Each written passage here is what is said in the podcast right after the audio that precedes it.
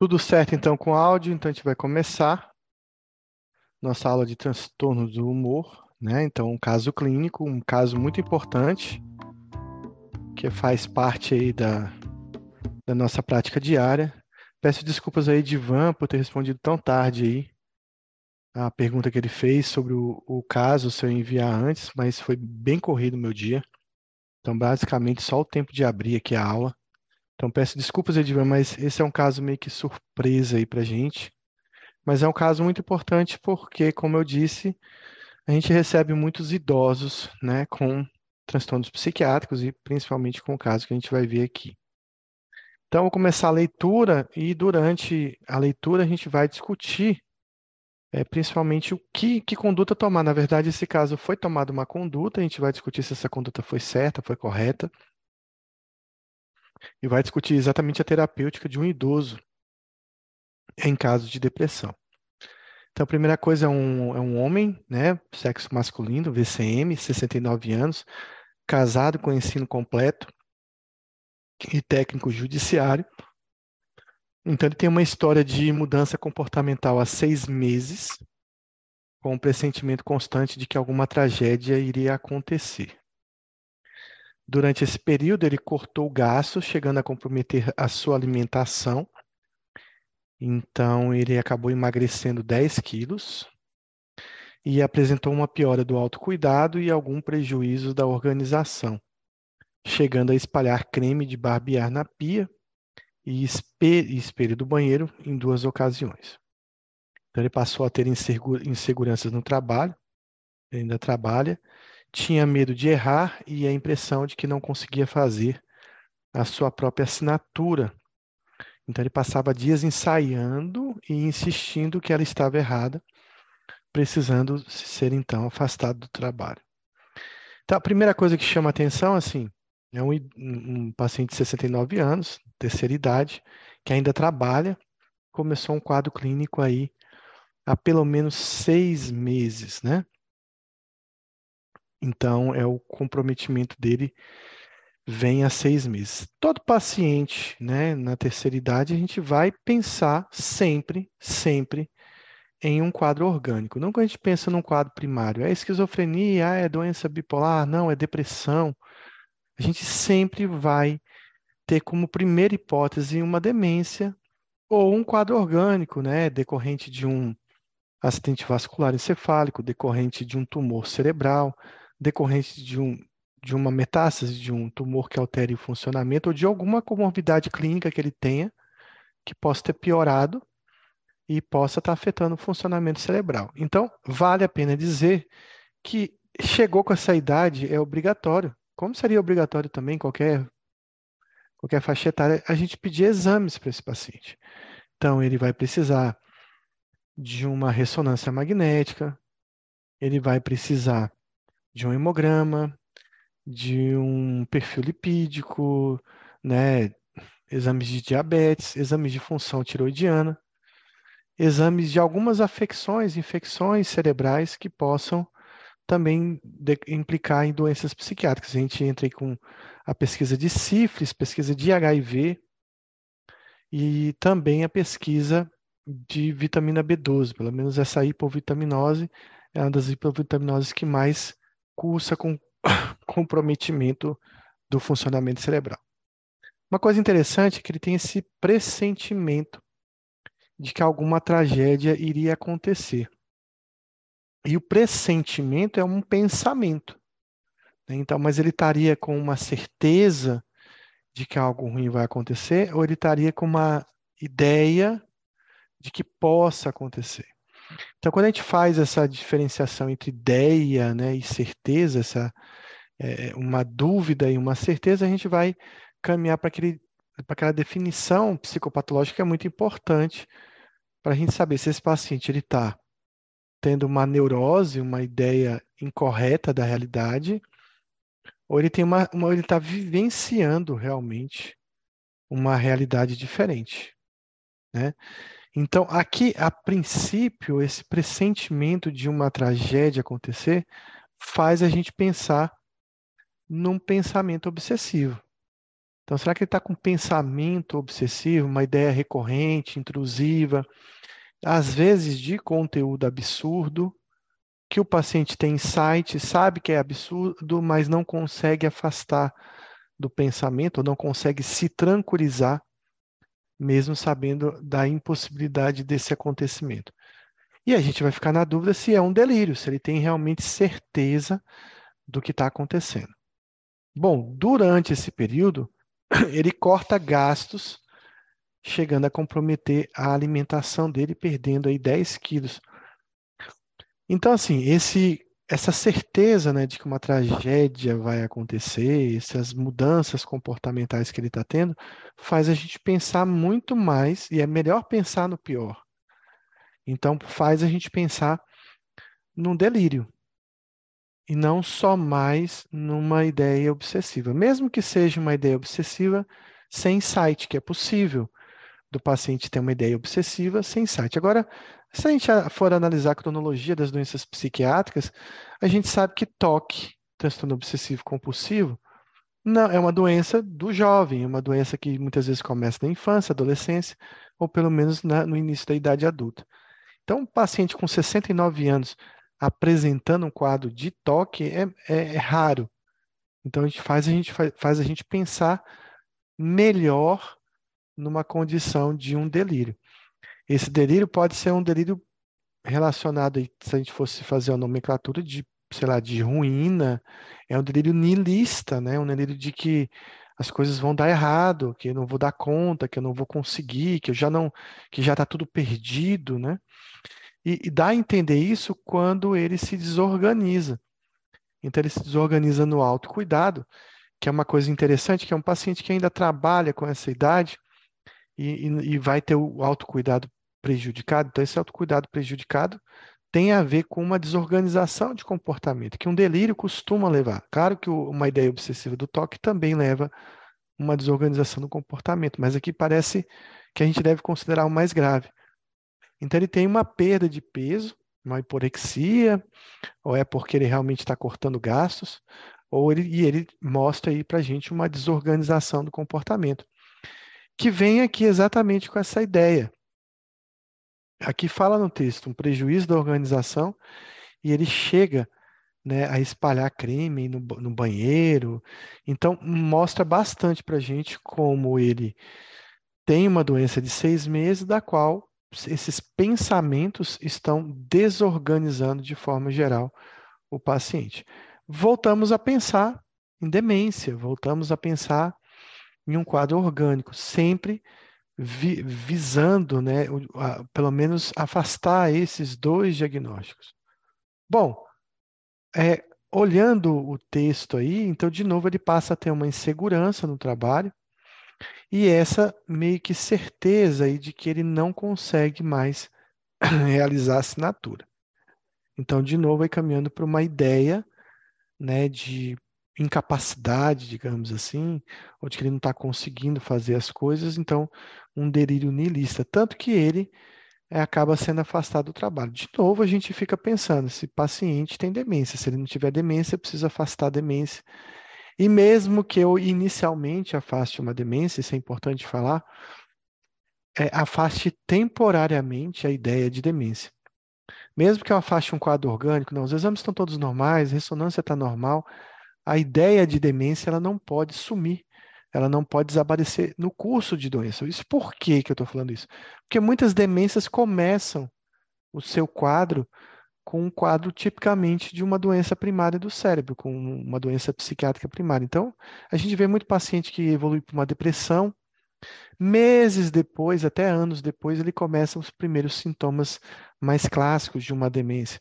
A gente vê um paciente que começa com um quadro de ansiedade, lá na frente começa a ter um prejuízo da memória. A gente vê um paciente que faz um delírio, lá na frente apresenta os sinais de demência, de alteração do minimento, e o mesmo ocorre com sintomas obsessivos, o mesmo ocorre com quadros psicóticos. A gente está diante de um paciente que provavelmente está desenvolvendo uma psicose e a gente precisa contar com essa hipótese de demência. Então, ele também ele está ali olhando a assinatura e vendo que ela está errada. Será que ele não está se lembrando de como era a assinatura dele, uma outra característica das demências são a, a questão de comprometimento das habilidades visoespaciais, né, que envolve aí a questão de reconhecimento de face, reconhecimento de objetos, né, reconhecimento é, no campo de geolocalização, né, de se localizar, de distância dos objetos, né, de profundidade. Então, as habilidades visoespaciais também estão presentes nos quadros demenciais. E a gente pensa, ele está não conseguindo reconhecer a própria assinatura, né? Então, é uma alucinação, ele está tendo uma, um esquecimento de como ela era e não está lembrando. Então, mais um sinal que lembra a gente, uh, faz a gente pensar em demência. Então, não foram identificados estressores psicossociais, é importante.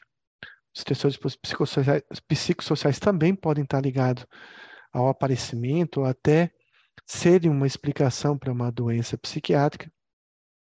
E o mais interessante é que ele não tem uma história prévia nem de sintomas de humor para o polo depressivo, nem também sintomas de humor do polo da hipomania. Então, a gente está, é, pelo menos anteriormente, ele não tem hipomania. Atualmente, a gente talvez afaste uma hipótese de doença bipolar. Vale lembrar também que muitos quadros de demência também começam com quadros de hipomania, principalmente as demências frontotemporais. Elas começam com mudanças comportamentais, muitas vezes de cunho euforizante, de cunho de elação, de uma elevação do humor. Então, aí ele está aí meio afastando uma história de depressão e doença bipolar anterior. Ele apresenta comorbidades, o que não é de se estranhar quando a gente lida com esses pacientes. A gente sempre vai pegar pacientes hipertensos, diabéticos, e isso vai fazer com que nós tenhamos uma leitura sobre como medicá-lo de uma forma diferente. Isso também vai levar a gente a pensar né, na questão, aí ele tem também o aterosclerose coronariana e cariotídea, a pensar num quadro mais orgânico, levando em conta a questão dos, de uma demência vascular. Então, isso tudo também vai estar implicado na gente mais novamente pensando aí num quadro orgânico, pensando num quadro orgânico ou pensando num quadro demencial. Então, ele faz uso de losartana, né, anlodipino, bloqueador de canal de cálcio, um beta-bloqueador, e é o clopidogrel, um antiagregante plaquetário.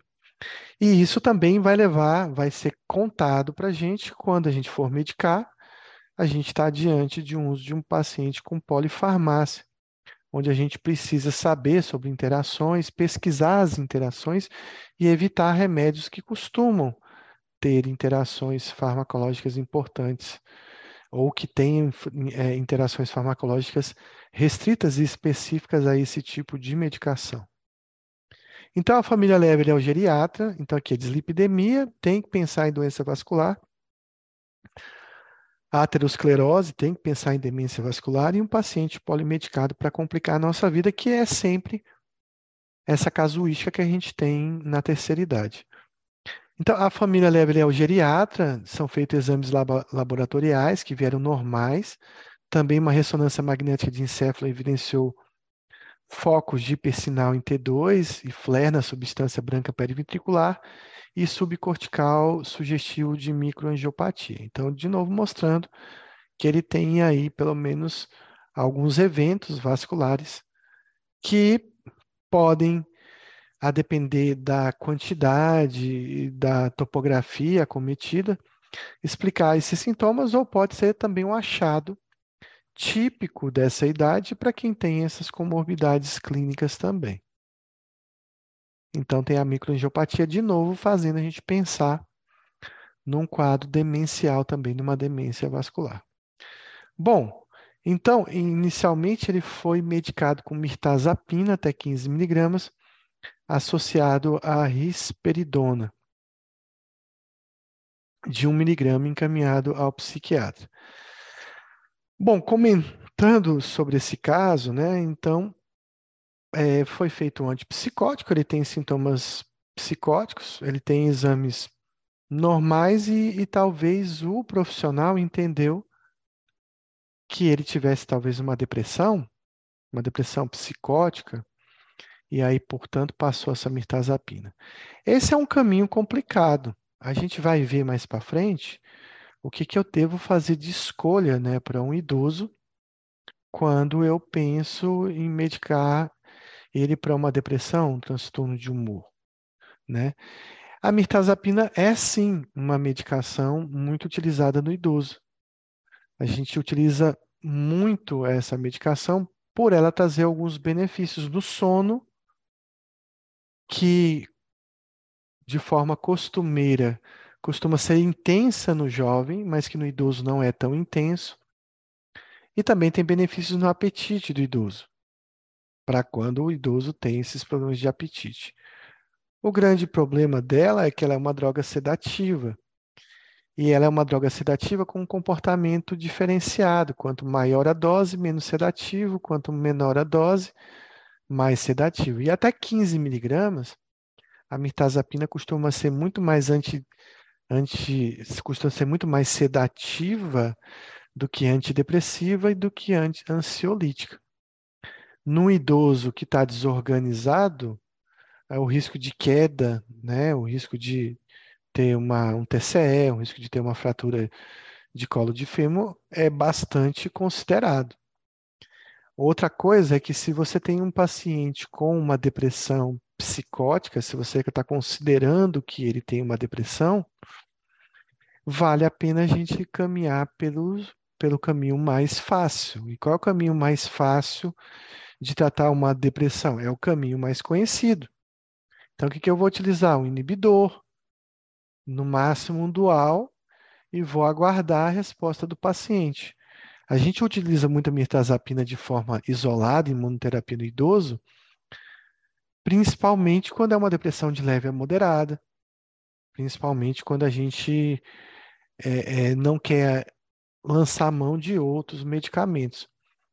Nesse caso, é uma depressão psicótica. Uma depressão psicótica, se ele considerou que é uma depressão, é uma depressão muito grave. E depressões graves a gente trata com aquilo que a gente conhece melhor. Então, o que, a gente usaria? Um inibidor. Quais inibidores a gente utilizaria nesse caso? São três, pessoal, não tem que inventar moda. Ah, eu queria passar fluvoxamina para ele. Tá bom, você pode passar, mas é um remédio com menos estudos em idosos. Ah, eu queria passar para ele paroxetina. Paroxetina tem muitos efeitos anticolinérgicos. Paroxetina tem uma certa toxicidade cardíaca que os outros medicamentos é, inibidores talvez não tenham para o idoso. Ele tem mais interação farmacológica, ele é um remédio mais difícil retirada, é o único inibidor que causa sedação. Então, o que é mais fácil pensar no idoso em termos de, de medicamento? Então, você vai pensar numa sertralina, num citalopram e no estalopram. Ponto final. Esses são esses inibidores. Se você for partir para um dual, você, vai, você pode utilizar a venlafaxina, desvenla, até duloxetina, que eu não gosto no idoso, porque é um dos medicamentos que dá mais retenção urinária. Então, para o idoso, talvez isso não seja um efeito bom, a não ser que esse idoso tenha algum problema relacionado a uma incontinência. Talvez a mirtazapina seja, a duloxetina seja o mais indicado. Mas tirando isso, esse é o caminho. Venlafaxina, desvenla e os inibidores que eu citei, sertralina, estalopram e estalopram. Por que a escolha desses? A escolha é por conta dos efeitos colaterais que são bem conhecidos no idoso, pelas interações farmacológicas, né, pela toxicidade é, que o idoso possa ter com essas medicações. Foi prescrito também risperidon no miligrama, o que é uma dose que eu acho adequada para ser passado no idoso psicótico. A gente lembra que os antipsicóticos, eles têm uma toxicidade maior no idoso, isso por conta do que? Levando em conta o que? Levando em conta a chance de gerar efeitos, efeitos colaterais extrapiramidais. Então, no idoso, a gente sempre começa com dose mínima de antipsicótico e vai subindo a dose conforme não vai havendo ou não uma determinada resposta. Então, olha só, mirtazapina numa dose mais sedativa está pedindo para esse idoso cair, e isso é um grande medo que a gente tem que ter quando a gente medica idoso. Se você vai passar algo sedativo, se prepare para uma queda. E isso faz parte da orientação que a gente dá quando passa um medicamento. Então, tem que orientar a família. Você acorda de noite, você vai no banheiro, quantas vezes? Você vai sozinho, como é seu quarto? Tem um tapete lá para você escorregar, tem um degrau para você subir. Sente-se na cama, acenda a luz, tente levantar lentamente. Se percebeu que sentiu tontura, fique sentado, chame ajuda. Ou, de preferência, quando você passa uma medicação sedativa como a mirtazapina, peça para nos primeiros dias ter sempre um cuidador no quarto à noite para levar ele até o banheiro, até você ter certeza que esse paciente não teve uma sedação inadequada. E aqui, então, só comentando, essa mirtazapina é uma dose pouco antidepressiva para quem está considerando uma depressão. E ele foi passado, então, foi passado a risperidona, de novo frisando a questão do cuidado com os sintomas extrapiramidais e lembrando que nenhuma dessas medicações trata uma demência, caso você esteja pensando na demência. A princípio, parece que não foi pensado nisso, foi pensado numa depressão psicótica e esse paciente veio tratando disso. Então, no entanto, sempre, nem sempre aceitava tomar as medicações. Então, um paciente que, com um quadro psicótico é comum a falta de adesão. Talvez isso você possa lançar a mão de uma risperidona em líquido, que possa ser oferecida ali caso ele se recuse dentro de um líquido, dentro de um alimento, onde ele possa ingerir essa risperidona. Após dois meses, ele evoluiu com piora, ele passou a ter pensamento de morte, acreditava que se morresse seria melhor, pois a família não assumiria as suas, dúvidas, as suas dívidas, né, que nem existiam. Então, de novo, aí ele com esse pensamento nilista, né, pensamento de, de ruína, delírio de ruína, onde ele tem certeza que está tudo acabado, que ele está endividado, que a família vai ter que arcar com essas consequências e morrendo talvez fosse a solução. Então, ele vem piorando com essa mirtazapina e piorando com essa risperidona. Não só piorando no sentido de que se for um transtorno de humor, essa mirtazapina realmente dificilmente faria um efeito antidepressivo, e piorando porque talvez essa dose de risperidona não esteja tão adequada para o grau de psicose dele. Considerando que a psicose na depressão é uma psicose secundária, a gente tem que tratar a doença de base. E se aqui considerando que ele tem uma depressão, a doença de base seria essa depressão que não está sendo bem tratada com essa mirtazapina de 15 miligramas. Se eu vou passar mirtazapina para um paciente idoso, eu vou passar 30 a 45 miligramas. Eu não vou começar com 15. Porque justamente eu não quero essa dose mais sedativa da mirtazapina. Então ele tem uma piora do humor, um humor que ainda considera considera-se que está recheado de sintomas psicóticos, de delírio. Esses delírios eles têm um cunho negativo, um cunho depressivo, né, que é um delírio congruente com o humor, e ele tem agora desenvolvendo uma ideia de suicida. Suicida. Só então ele vai realizar a primeira consulta com o psiquiatra. Então, ao exame, ele tinha uma postura apreensiva, inquieta, ele estava parcialmente orientado no tempo, no espaço, a atenção estava prejudicada, o humor ansioso, né, deprimido, o afeto hipomodulante e hiporressoante, pensamento lentificado com declínio de ruína e crítica prejudicada. Tem uma pergunta aqui. Ah, então, Gustavo, é, eu vou, vai ter um slide falando mais sobre isso, Gustavo, mas é a sertralina, o estalopram e o citalopram são as três medicações. Então, ele tem um delírio de ruína, uma crítica prejudicada. O minimento foi de 15, mas estava bastante ansioso e resistente à realização do teste. A hipótese diagnóstica foi de episódio depressivo grave com sintomas psicóticos. A conduta foi internação, aumento gradual da dose de mirtazapina até 30 e a troca da risperidona pelo lanzapina. O que, é que vocês acharam dessa troca aí, pessoal? que, que vocês acharam dessa conduta dele ter aumentado a mirtazapina e ter trocado a risperidona pela olanzapina? Alguém quer comentar sobre isso? Lembrando que agora você pode abrir o microfone e, e falar.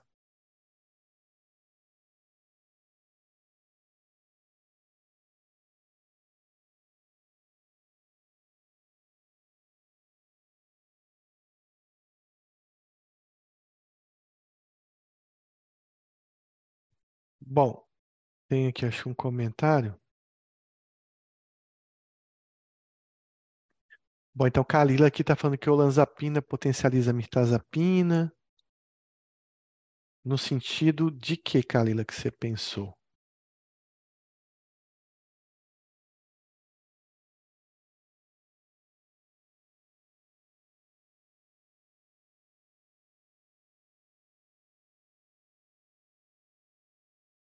E ela tem razão em ter falado isso, mas é, é, potencializa no sentido de produzir mais sedação, né? Então, assim, você, a gente criticou a mirtazapina como uma, não como uma droga proibida no idoso. Jamais falaria isso. Eu passo muita mirtazapina para o idoso. Mas a gente falou do risco de queda desse paciente. Então, a gente estava falando exatamente sobre o poder de sedação de, de mirtazapina, que, claro, vai diminuir quando eu aumento para 30 miligramas. Mas diante desse problema sedação, idoso, queda, a gente agora troca a risperidona, que é um bom antipsicótico, é incisivo, para o molanzapina numa dose extremamente baixa. Então, assim, a conversão né, de risperidona para olanzapina não foi boa, porque se eu ainda tenho um paciente psicótico, talvez eu aumentaria a dose do, do antipsicótico. E ele passou a, a risperidona trocou a risperidona de 1 miligrama por uma olanzapina de 5. Então, ficou uma dose muito mais baixa de antipsicótico para ele, com um potencial de sedação muito maior. E agora, olhando aqui o que o Florentino disse, com pior ação metabólica. É um paciente em uso de vários fármacos, com uma microangiopatia cerebral, com hipertensão, com dislipidemia tomando molanzapina. Então, assim, talvez o benefício não tenha sido tão grande por essa troca. Eu ainda iria pelo caminho mais simples. É uma depressão psicótica, vou usar o inibidor que eu conheço e vou passar a risperidona, que eu também conheço bem, que tira bastante sintomas é, psicóticos e dá muito menos sedação, apesar de ter maior risco de sintomas extrapiramidais. Então, olha só, ele tem uma postura de ansiedade e ele tem esses sintomas aqui. Ele está orient... parcialmente orientado no tempo, estava orientado no espaço, mas com prejuízo da atenção. Então, esses três sintomas fazem eu pensar que ele possa estar com alguma síndrome aí, que está prejudicando a cognição dele. Que síndrome vocês pensariam aí nesse caso?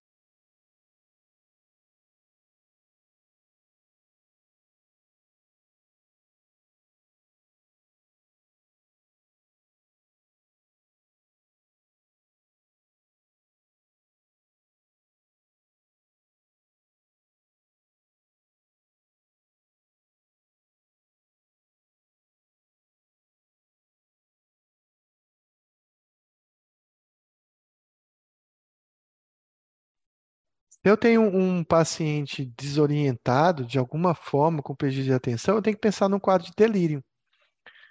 Mas a gente sabe que depressão diminui o sensório, diminui a consciência, principalmente no idoso, também pode cursar com prejuízo de orientação. Eu também tenho que pensar que esse paciente ele também pode estar com uma demência, e a demência também vai prejudicar a orientação por questão de, de, de amnésia, e de certa forma vai prejudicar a atenção.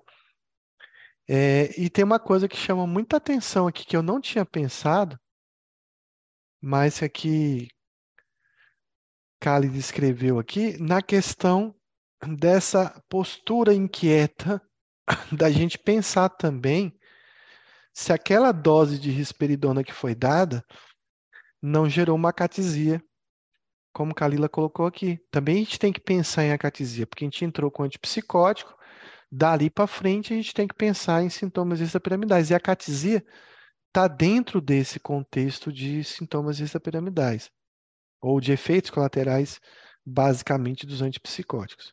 Tem o paciente ansioso, que também está deprimido, então, voltando ali, tem que pensar num delírio associado. Lembrando que se eu pensar no delírio, não pensar numa catisia, se eu pensar num delírio, não pensar numa catisia, tem algumas pessoas entrando, eu tenho que pensar também né, num quadro aí de demência também, porque a demência pode comprometer a memória e prejudicar a orientação, e esse paciente ele vem com um quadro aí, né, de humor ansioso, humor deprimido, um afeto hipomodulante, um pensamento lentificado, com um delírio de ruína, que a gente já citou, e com uma crítica prejudicada. Também a depressão pode explicar todos esses sintomas. A depressão pode dar uma inquietude, a depressão também pode causar algum grau de desorientação. A depressão também pode causar um prejuízo na atenção. E depressão é um diagnóstico diferencial de demência, já que você tem uma condição chamada pseudodemência depressiva, onde o paciente ele costuma ter sintomas cognitivos relacionados à depressão e que parecem muito uma demência. Então, para a gente aqui agora, esse caso ainda está meio nebuloso. Né? Ele, tem, ele tem, ainda tem várias hipóteses que possam explicá-lo. E tem uma coisa importante, ele está psicótico. Então, a psicose funciona como um, um elemento que causa confusão. É difícil avaliar a cognição de alguém que está psicótico, ainda mais nessa idade. Então, a gente vai ter que resolver um pouco desses sintomas, que a gente está lidando basicamente com sintomas sem um diagnóstico preciso, mas vai ter que resolver principalmente essa psicose. Porque, olha só, fizeram um mini mental dele, está lentificado, psicótico e delirante. Isso complica muito a nossa leitura do que está acontecendo. E aí, até então, você não vai lançar a mão de um diagnóstico preciso, e também não vai afastar as possibilidades diagnósticas para esse paciente. Então, é feito um minimento. Eu vou voltar aqui um pouquinho, e eu ia comentar em outro slide, mas eu vou comentar agora para a gente não se perder. Foi feito um minimento e deu 15. Sinceramente, eu não faria esse minimento. Talvez só por fazer. Agora, eu não vou valorizar esse resultado. O minimento de 15 num paciente delirante num paciente com alteração da atenção, num paciente parcialmente desorientado, o mini-mental vai dar alterado, mesmo que ele não tenha nada de demência. Então, é irrelevante esse, esse mini-mental sendo feito agora.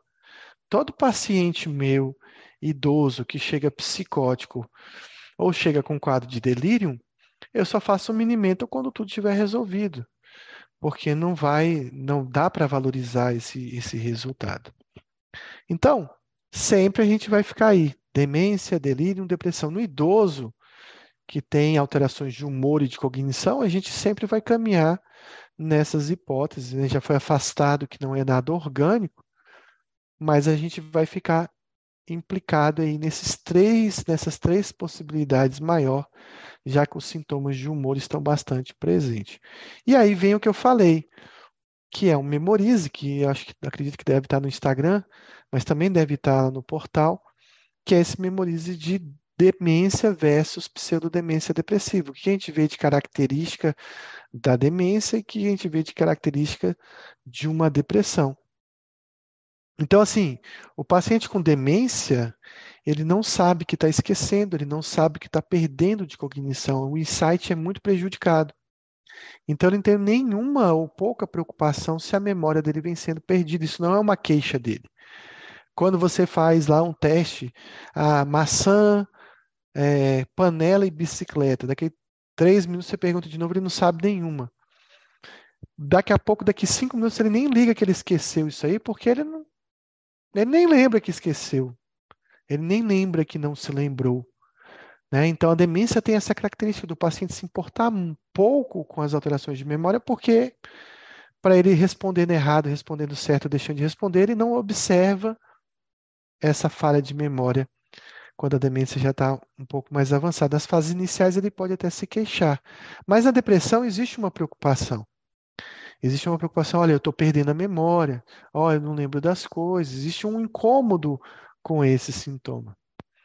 A questão da demência costuma alterar o humor, dar anedonia, alterar o interesse em fases mais avançadas ou de forma flutuante. Na depressão é uma constante. Muitas vezes a depressão começa leve, moderada, se agrava. Então, a depressão vem antes dos sintomas cognitivos e ela é um contínuo dentro dessa história desse curso de doença. Outra coisa que a demência costuma ter um início de agitação psicomotora lenta e gradual conforme vai se agravando, principalmente a demência de Alzheimer. É diferente da demência de Pick, por exemplo, que a, gente, que a gente teve aula de transtorno neurocognitivo na outra turma do pré-psique na semana passada, onde as alterações de, de comportamento vêm antes, então talvez essa agitação psicomotora seria precoce. Mas a depressão tem uma característica, que é a característica da depressão melancólica, que é a mais comum no idoso. É aquela característica de uma depressão que, que é muito pior pela manhã, tanto no nível de tristeza e anedonia, e que também tem uma lentificação ou uma agitação psicomotora pior pela manhã, os sintomas são piores pela manhã. O mesmo acontece em agitação e lentificação, posso fazer a mesma leitura. O sono também na demência, ele tem uma mudança gradual e a alteração do ritmo do sono vai se alterando ao longo do tempo. Enquanto a, a, alteração do sono e do apetite são alterações típicas do próprio quadro depressivo e se iniciam de forma mais precoce e vão aumentando gradualmente conforme vai tendo a, a gravidade da depressão vai se acentuando. Outra coisa é que a culpa, a sensação de inutilidade, o paciente com demência não tem. Na depressão é comum esse paciente tinha bastante pensamentos desse cunho nihilista, de culpa, de inutilidade, de ruína. A ideação suicida também é comum na demência, esse paciente tem ideação suicida. Então é muito comum. E as alterações de peso também na demência vão se alterando ao longo do tempo e na depressão vai variar com o tipo de depressão, mas costuma se iniciar logo junto com as alterações de sono, de anedonia, de alteração psicomotora. Então, é, olhando esse paciente, é um paciente preocupado, é um paciente triste, é um paciente que tem uma lentificação psicomotora, não falou qual horário lentifica mais, é um paciente com culpa e sensação de inutilidade e que tem uma ideação suicida. Então, olhando para esse paciente, parece que a gente tem mais um quadro depressivo mesmo, uma pseudodemência depressiva. A grande questão é que para a gente saber se é demência ou depressão, eu vou precisar testar a cognição desse paciente, o que eu não consigo num paciente psicótico. Uma outra coisa que é importante falar é que esse é um paciente que tem comorbidades aí vasculares importantes. E a gente vai ver que na depressão do idoso, é, a depressão do idoso é diferente justamente por essas alterações de funcionamento cerebral. Por isso que a depressão no idoso é muito mais cognitiva do que no jovem. Ela tem muito mais alterações de atenção, muito mais alterações de pensamento, muito mais alterações relacionadas à psicomotricidade, justamente porque o idoso já tem de base um cérebro onde eventos microvasculares já vêm acontecendo há muito tempo. E isso vai diferenciar um pouco a apresentação da depressão. Então, a, a, a depressão vascular, que a gente costuma falar demência vascular, mas é quase o mesmo processo, é uma depressão num paciente que já tem doença vascular. É uma depressão mais precoce, né? Então ela, ela inicia mais precocemente que a demência. Ela tem um, ela é, geralmente é o início tardio em relação ao contínuo de idade do paciente, porque é quando ele já desenvolve a doença vascular e ela tem uma piora conforme essa doença cerebrovascular avança. Então, é uma depressão onde a cognição é bastante afetada e onde existe um maior prejuízo cognitivo. Além disso, você tem um cérebro ali em que os núcleos da base já não funcionam direito, onde o córtex pré-frontal já tem prejuízo. Então, uma depressão que você tem mais retardo psicomotor, você tem mais anedonia, gera né, mais incapacidade. É uma depressão que costuma ou pode ser mais psicótica. E então o insight, a falta de percepção de doença, está bastante prejudicado nesse paciente. Como é que a gente sabe que é um paciente com depressão que você tem doença cerebrovascular? Na ressonância, você vai ter aí as hiperintensidades né, em substância branca, subcortical, profunda ou periventricular, como a gente vê nessa imagem. Então, você imagina um paciente desse aqui tendo um quadro depressivo, ele vai ter um quadro totalmente depressivo, é, uma depressão que tem sintomas bem diferentes de um paciente jovem. E essa depressão cerebrovascular, a gente tem que considerar uma coisa: as respostas são mais lentas e as respostas são ruins aos antidepressivos. Então, a gente sempre fala o seguinte: medicamento psiquiátrico só funciona em tecido viável. Só funciona onde as conexões estão funcionando muito bem. E aqui a gente tem um paciente com vários prejuízos nessas conexões, nesse funcionamento, onde a resposta do remédio vai ser diferente. Então, resolveram fazer um mini mental nele, que não, não vai nos ajudar em nada, por conta dessas alterações psicóticas, da capacidade cognitiva dele executar esse, esse exame.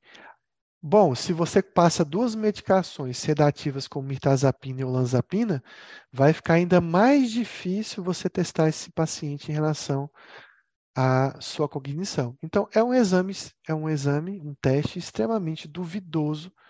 E até ele coloca aqui, é, mas ele estava bastante ansioso e resistente à realização do teste.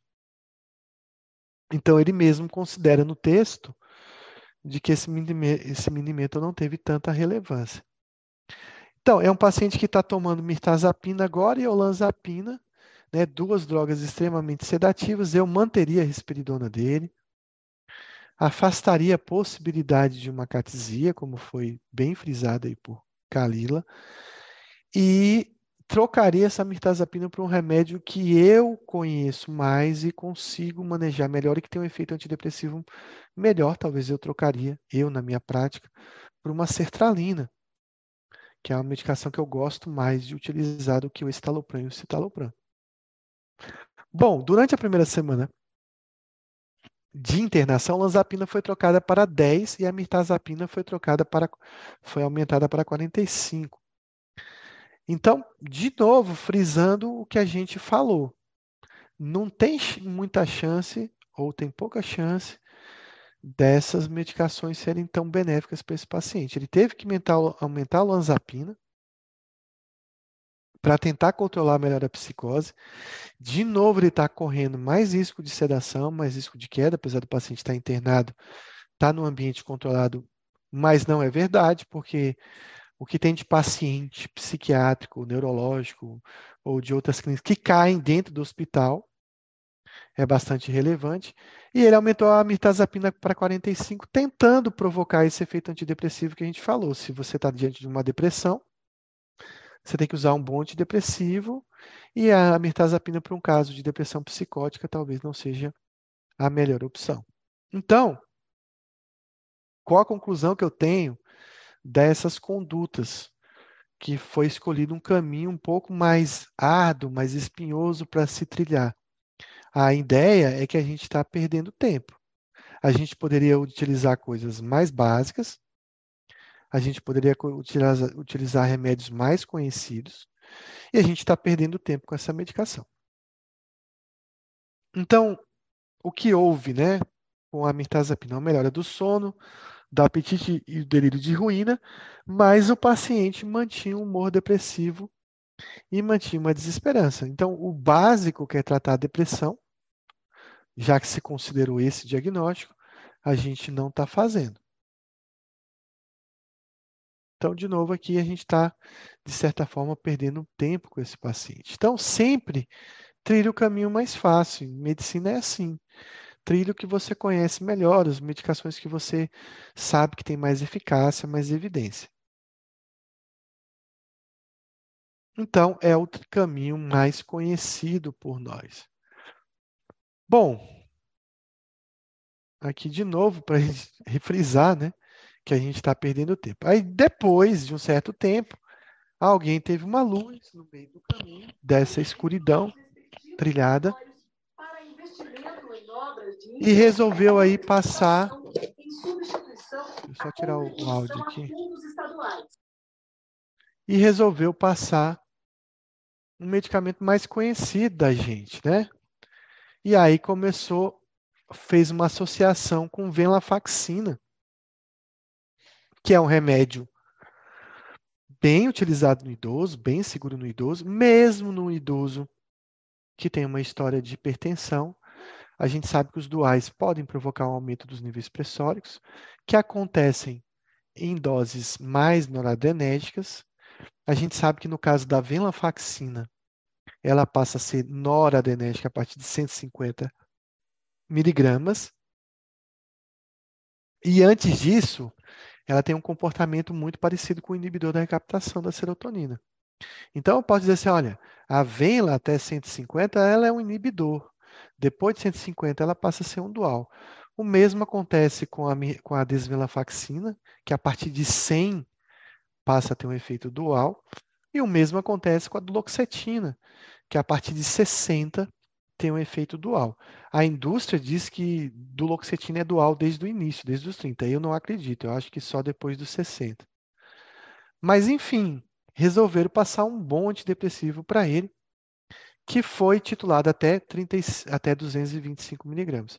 Voltando na, na hipertensão, a gente tem que ter um cuidado do dual quando você tem um hipertenso grave, descontrolado, ou sem adesão ao tratamento. Mas, em geral, os duais provocam um aumento da pressão de 3 a 4 milímetros de mercúrio. Considerando a pressão diastólica, aí é uma elevação sim, mas a depender do risco-benefício, talvez a gente não tenha tanto impacto para esse doente. Bom, até que enfim alguém resolveu passar um antidepressivo para esse paciente. Olha esse quadro aqui, e a gente vai falar basicamente dos caminhos fáceis que esse paciente ele pode trilhar.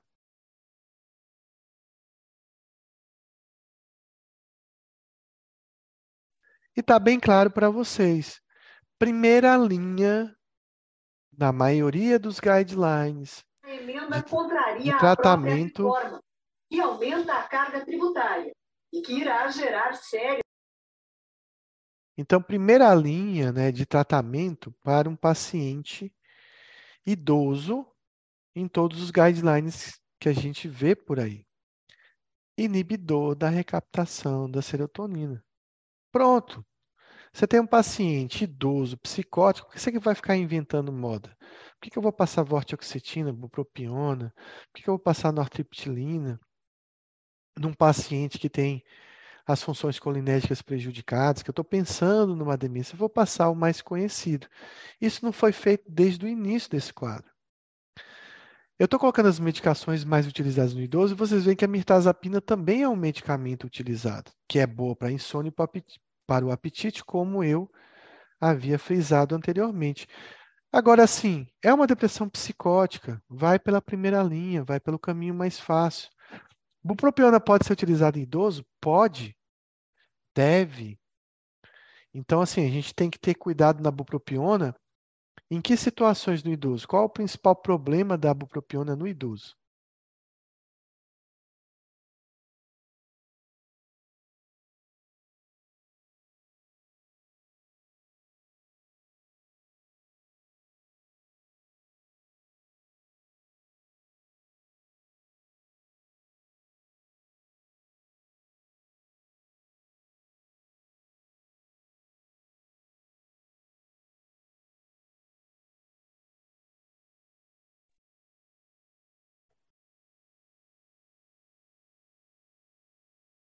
Então, assim, são vários problemas, né, Gustavo? A bupropiona baixa o limiar convulsivo, né, professor? Exatamente. Então, José colocou aí muito bem. Então, a bupropiona, ele acaba abaixando o limiar convulsivo. Talvez esse seja o, o principal problema da bupropiona, é que você tem nos extremos da idade mais facilidade do paciente ter eventos de convulsão. Então, a epilepsia, por exemplo, é uma doença bimodal. As vagas surgiram. É uma doença bimodal, né, e que costuma. Evanildo Soares. Acho que Tânia não está aí, acho que o microfone dela está abrindo sem querer aí. É, esse paciente com doença cerebrovascular, com o cérebro, digamos, envelhecido, ele tem mais chance de ter eventos, né, ter crises convulsivas quando está tomando uma medicação. Então, talvez o problema principal que eu veria na propiona seria esse. Gustavo chamou a atenção pela questão da ansiedade. Esse é um paciente que está bastante ansioso, ele está preocupado, que ele tem um monte de dívida, está né, tá psicótico. Essa é uma, uma grande questão. Olha, o que, que a bupropiona faz? inibição da recaptação da noradrenalina e da dopamina. Então, assim, eu vou aumentar a dopamina. É, será que isso vai ter uma implicação na psicose? Então, esse é um outro problema também, que na prática a gente não vê bupropiona piorando a psicose, mas é uma possibilidade. Tem a questão da ansiedade, que Gustavo citou bem. Tem a questão de ser uma droga muito ativadora. Então, é um idoso que pode ter comprometimento do sono, se essa bupropiona não for bem dividida. Mesmo assim, mesmo que ela seja bem dividida, seja uma bupropiona de uso de liberação prolongada, utilizada de manhã, a gente tem que considerar que no idoso o metabolismo é muito mais lento. Então, o que eu posso, a, a, pode acontecer? Por mais que a bupropiona tenha uma meia-vida na liberação prolongada de 6 a 8 horas, eu posso prolongar essa meia-vida pela questão das funções hepáticas do paciente não estarem tão preservadas. E, e aumentando a meia-vida, a bupropiona vai chegar até o início da noite, até, até quando o paciente vai dormir, então isso pode comprometer o sono. Mas ela é uma opção, sim, em alguns idosos, relacionados aí à questão da energia, quando o paciente está muito lentificado, que não é, nesse, não é esse caso que a gente vai tentar, que tem a ver também né, com um paciente que possa ter disfunção sexual, né, e com outros medicamentos que a bupropiona vai dar menos disfunção sexual. A gente tem os triciclos também podem ser utilizados. Tricíclico num paciente que eu tenho uma suspeita de delírio, jamais deve ser utilizado. Por quê? Por conta dos efeitos anticolinéticos. Esse paciente tinha uma, uma desorientação que pode ser um delírio. A gente também pode utilizar a vortioxetina, é, e não tem muito guideline falando da vortioxetina nessa faixa etária. Mas, assim, na minha prática, eu acho que a vortioxetina pode ser uma opção, mas vortioxetina é um antidepressivo leve, ele não é um antidepressivo incisivo. E você utilizar um antidepressivo leve num paciente que tem sintomas psicóticos, numa depressão grave, não vale a pena. E eu falei também dos inibidores da recaptação da, serotonina e noradrenalina, que são os duais, como a venladesvena duloxetina, mas a gente tem que ter um pouco de cuidado no paciente hipertenso e que foi a escolha do nosso caso. Então, esse caso não é meu, mas quem escolheu passar a medicação escolheu a venlafaxina. Eu teria ido logo de cara lá no começo para sertralina e risperidona e assistiria né, o que vai acontecer, porque a gente tem que esperar a resposta do, do medicamento e titulando rapidamente a sertralina, e esse paciente a gente viu que houve uma perda de tempo tentando né, é, medicá-lo com mirtazapina num caso tão grave. Então, nas semanas seguintes, o paciente apresentou-se mais colaborativo e foi possível um melhor rastreio cognitivo. Então, o que a gente falou, tem que melhorar a depressão e a psicose para que a gente possa fazer um rastreio com o Minimeter. No caso, foi realizado o MOCA, que é um outro teste, tá? Só para a gente saber. Eu vou mandar algumas escalas no grupo para vocês. Então, vou mandar o Minimeter, vou mandar o MOCA. e vou mandar a escala de depressão geriátrica para vocês depois analisarem.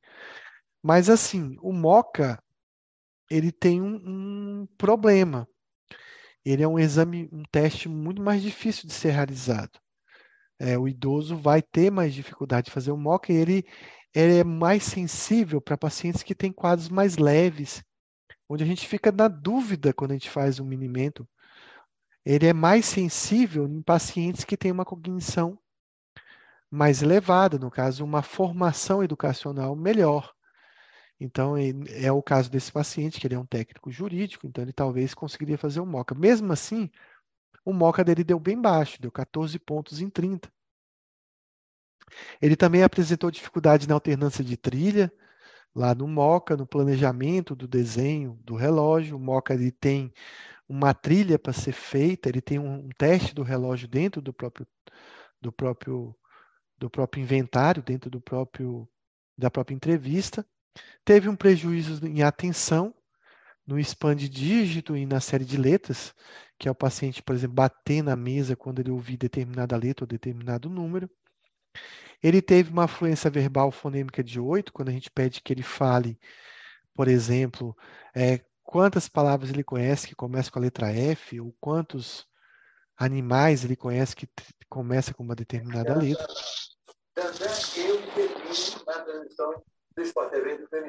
Ele teve uma evocação ruim, também, tardia ruim, ou seja, ele não evocou palavras que foram citadas. O teste do Moca ele é mais difícil porque não são dadas três palavras, mas cinco palavras para o que o paciente responda.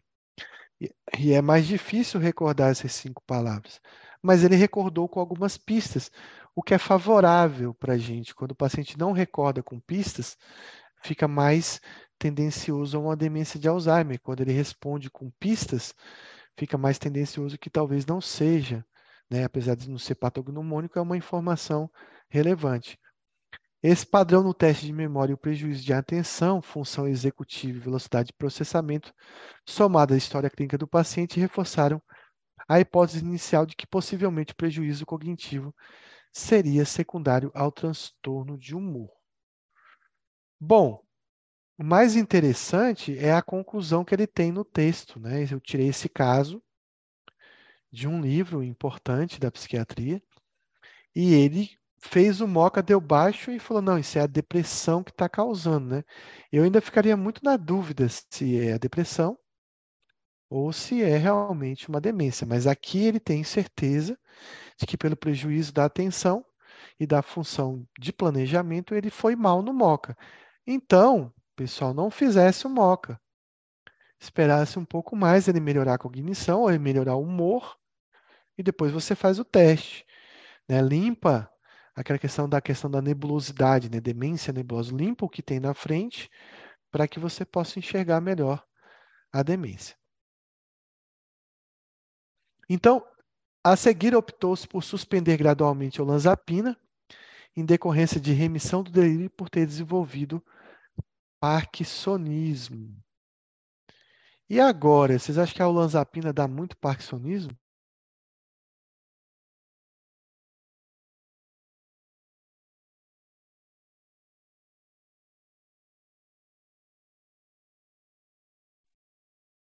Quem dá mais parkinsonismo, olanzapina ou risperidona?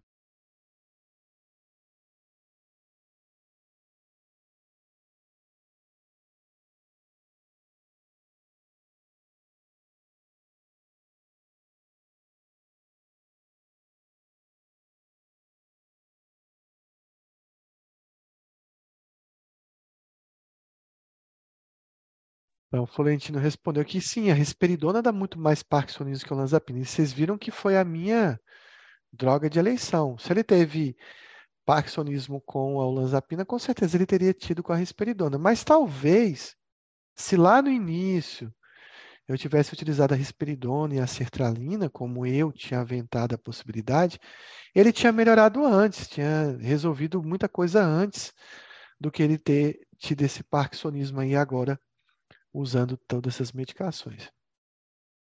A melhora cognitiva também foi marcante. A pontuação no MOCA subiu para 24. Então, agora que eu faria o MOCA, né? Então, é claro que melhorando da, da depressão, e, o, com certeza os testes vão ser mais normais, tanto Minimental quanto Moca. E teve alta após 30 dias com prescrição de venlafaxina de 225 e aí mantiveram a mirtazapina. Eu faria exatamente o contrário, pessoal. Vocês sabem o nome dessa combinação de venlafaxina e mirtazapina?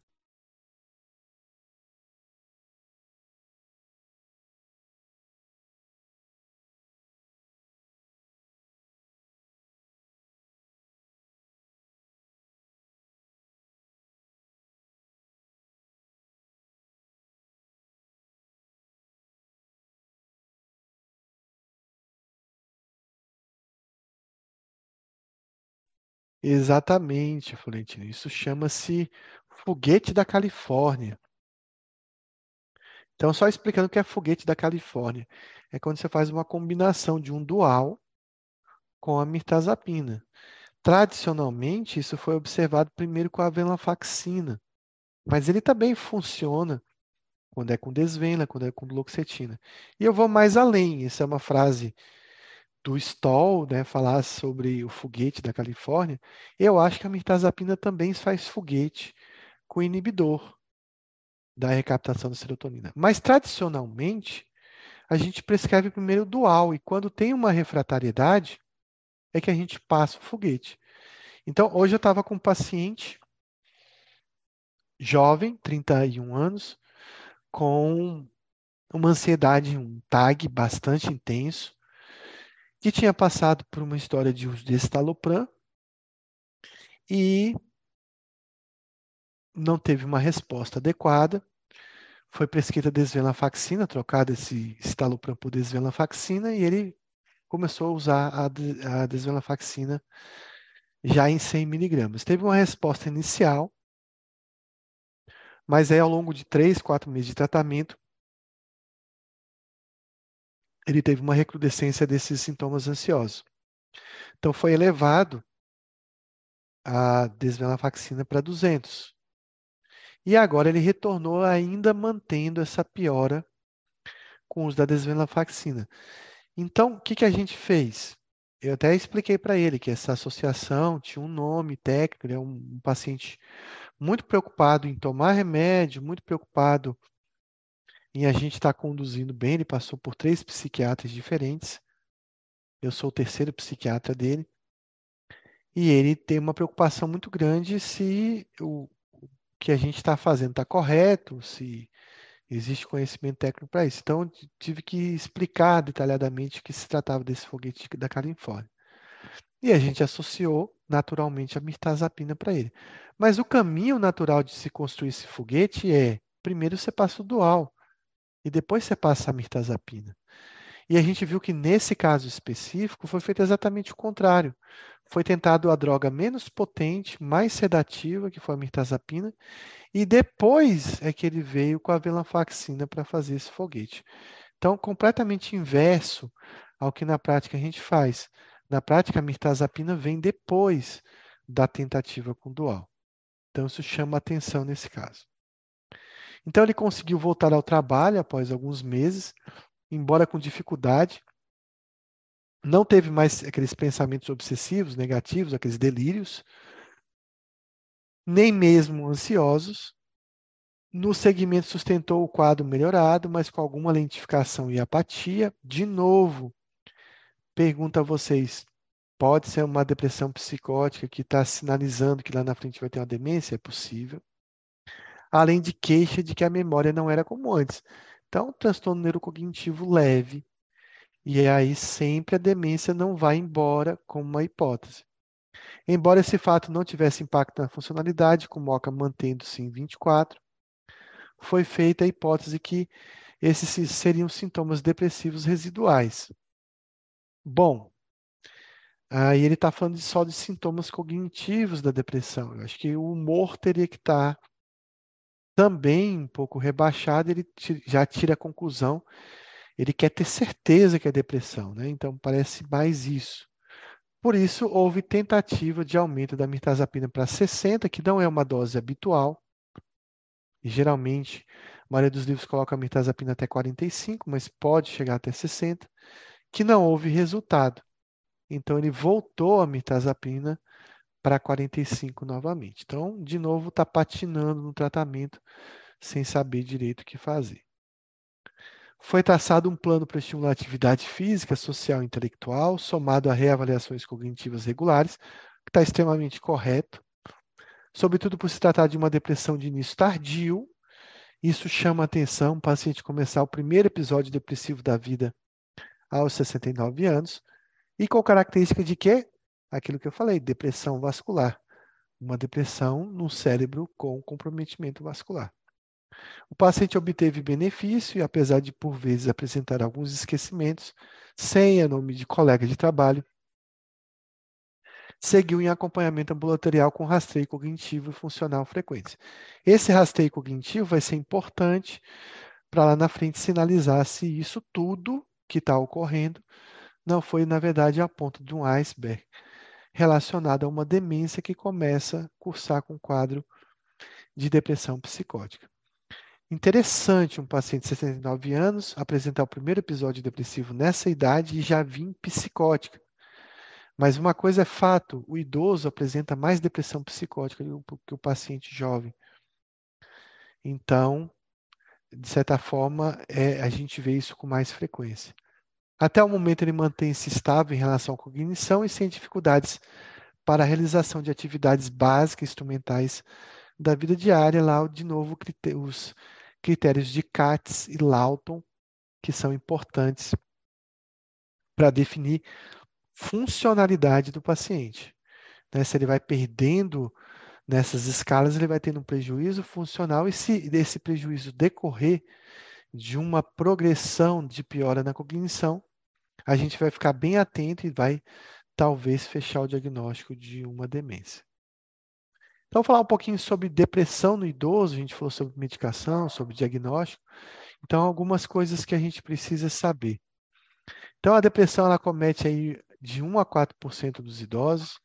A distimia, que é uma depressão mais leve, ela tem aí 2%. Ela é, tem maior incidência dessa depressão, a gente vê muito em serviços ambulatoriais e também no idoso que está hospitalizado. Né? Então, o idoso a gente vai ver essa maior incidência de, de depressão também em instituições de longa permanência. São situações onde a gente consegue enxergar melhor ou fazer mais diagnósticos dessa de, depressão. O que é mais comum na depressão do idoso? É que é uma depressão atípica, subsindrômica, às vezes os sintomas são mais leves, às vezes a tristeza não está presente, e além disso, sintomas acessórios que não estão é, muitos relacionados ao jovem. Então, 10% dos idosos pode ter essa forma né, de depressão aí mais subsindrômica. Acomete a depressão 30% dos pacientes hospitalizados, 50% dos pacientes em longa permanência, instituições de longa permanência, têm depressão. Quais são os fatores de risco para uma depressão que aparece no idoso? Então, são fatores geralmente exógenos importantes para a vida desse idoso. Luto é uma condição muito que favorece o aparecimento de uma depressão no idoso. Também a questão da perda funcional, né? O idoso que está ali aposentado, que já perdeu muito da sua psicomotricidade, da sua capacidade de realizar ações que ele fazia anteriormente. A insônia, né, que também é mais comum no idoso, ela favorece, na verdade, a insônia é um fator de risco para várias doenças psiquiátricas, é um fator de risco para suicídio e acaba sendo um fator de risco muito importante para a depressão. No idoso, isso não seria diferente. Ter histórico de depressão prévia, a gente não fala de depressão no idoso, porque tem, na verdade, é uma recorrência da doença. A depressão do idoso é aquela que realmente aparece como primeiro episódio no idoso. E ser do sexo feminino, já que aí é uma característica da própria depressão unipolar em todas as idades de acometer mais mulheres do que homens. O luto é um evento muito importante, muito estressante para o idoso, e ele triplica né, o risco de um paciente ter depressão. Quais são os mecanismos fisiopatológicos desse idoso? Então, a gente tem várias alterações cerebrais que facilitam aí o idoso ter uma depressão. Então, primeiramente, a gente tem uma ativação maior da micróglia e a gente tem aí no idoso aquilo que a gente chama de depressão inflamatória, que talvez você tenha elevação de vários fatores inflamatórios e talvez você até consiga rastrear isso através de um PCR ou de uma dosagem de fator de necrose tumoral. Então, TNF-alfa aí. Só que assim, é muito mais fácil, barato dosar PCR do que dosar o fator de necrose tumoral, que seria talvez o elemento mais sensível para esse tipo de depressão inflamatória. O que você também tem no idoso é um aumento né, do funcionamento do eixo hipotálamo hipófise adrenal, e você tem com isso um aumento do cortisol. O cortisol, por si só, então, ele aumenta uma substância chamada indoleamina D3 dioxogenase. E o que, que é importante aí nessa questão dessa substância? É porque ela inibe aí o metabolismo do triptofano. A gente sabe que o triptofano é o precursor da serotonina. Né? Então, diminuindo o triptofano, eu vou ter dificuldade de produção de serotonina, e isso vai ser um fator implicado na depressão do idoso. Isso também vai levar a uma alteração importante também para as funções cerebrais nessa idade, que é a neuroplasticidade. Então, você vai ter menos neuroplasticidade com essa inflamação toda, menos neuroplasticidade com esse aumento do cortisol. Então, você vai ter mais dano celular e mais disfunção da neurotransmissão. Então, isso favorece realmente o idoso a ter mais depressão. E, claro, tendo esse processo inflamatório, a gente tem aí aumento da interleucina 8,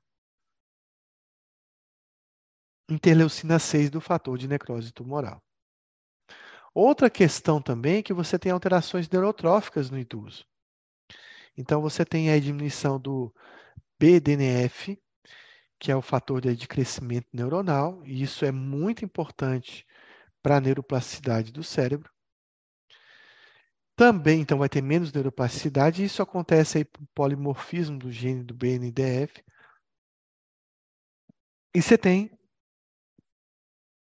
alterações neuroendócrinas, como o aumento do cortisol, que é um, um efeito neurotóxico, e isso também vai levar também a uma diminuição do BNDF.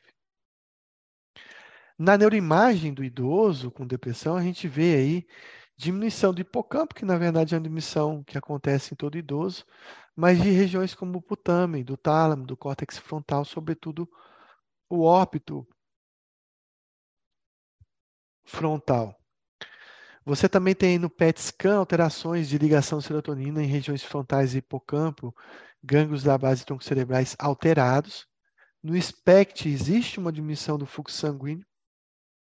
E na ressonância magnética funcional, você observa uma hipoatividade do córtex pré-frontal. Então, é um cérebro envelhecido, é um cérebro com dificuldade de, de manter essas conexões, manter essas sinapses funcionando de, de forma adequada, tanto por questão de fluxo sanguíneo, por questão de metabolismo, por questões inflamatórias.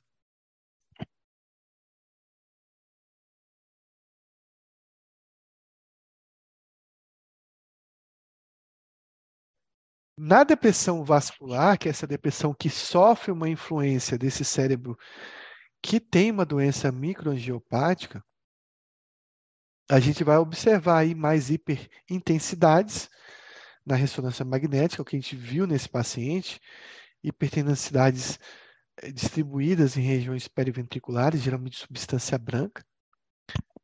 Isso vai ter uma explicação né, de um quadro parecido com uma demência subcortical, onde você pode ter mais sintomas de demência subcortical. Quais são? Apatia, labilidade do humor, alterações motoras, lentificação psicomotora e lentificação cognitiva. Então, a substância cinzenta subcortical é bastante afetada e que provoca esses, esses é o substrato desses sintomas, também como a substância branca profunda, em áreas principalmente periventriculares. O que, que você tem com isso? Diminuição da cognição e diminuição da motricidade, e além disso, alterações do humor, como apatia, que pode ser até confundida com sintomas da depressão. Aqui, de novo, voltando naqueles alterações de neuroimagens, que é uma, uma, um slide repetido. Então, quais são os fatores de risco né, nessa depressão do idoso? Então, primeiramente, ser mulher tem um histórico de doença do humor prévio, uma história familiar. A questão da funcionalidade estar prejudicada é um fator de risco importante. E a baixa escolaridade, assim como na demência, é um fator de risco também para o paciente ter depressão. Isso porque a escolaridade está envolvida aí na, na capacidade de neuroplasticidade. Quanto mais você tem escolaridade, quanto mais você estuda, exercita o cérebro, você tem mais capacidade de lidar com eventos adversos, quando necessário, de lidar com uma neuroplasticidade melhor. Além disso, o luto ser viúvo ou solteiro, na né, questão do isolamento social, ou de não ter um cuidador, ter uma idade mais avançada é um fator de risco para a depressão no idoso, o uso de polifarmácia, já que existem vários medicamentos que podem cursar com depressão. O fato de ter comorbidades clínicas, principalmente relacionadas à dor crônica. E, e as lesões cerebrais que o paciente possa ter. Principalmente essas lesões cerebrais de microangiopatia da substância branca. Além disso, o paciente pode ter uma personalidade que favorece ao episódio de depressão, uma personalidade mais ansiosa, e a insônia também é um fator de risco para a depressão. Então, aqui a gente já viu esse slide da depressão vascular, eu vou passar.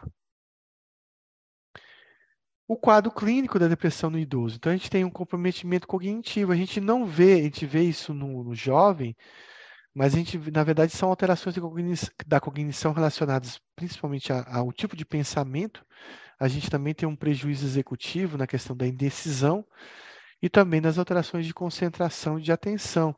No idoso, esse comprometimento cognitivo parece ser muito mais intenso, associado a uma lentificação psicomotora, associada a comorbidades clínicas, que vão gerar outros sintomas.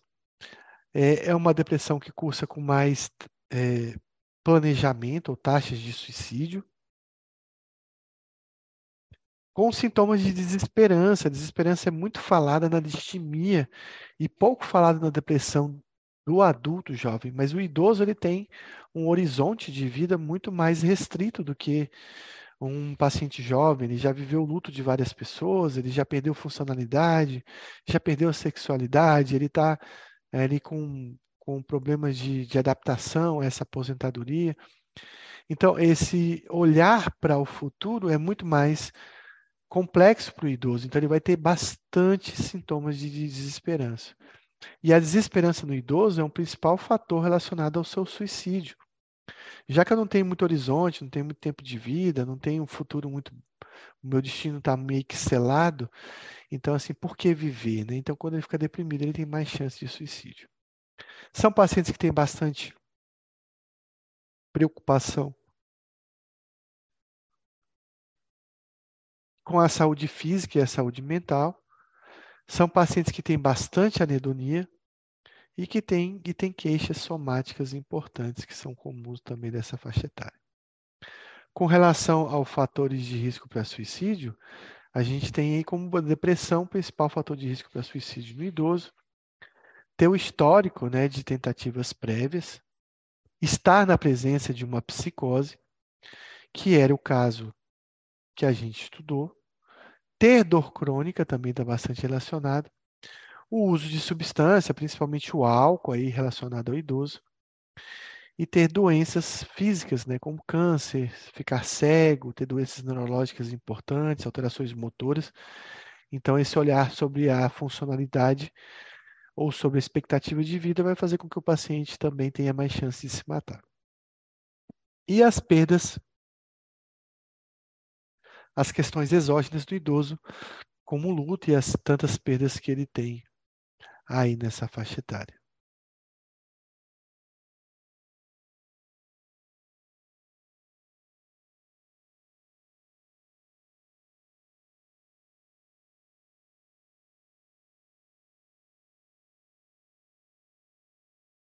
Então esse dado é importante, os idosos eles se matam muito mais do que os jovens, e os homens têm mais risco de suicídio quando idoso. Por que, que o idoso se mata mais do que o jovem?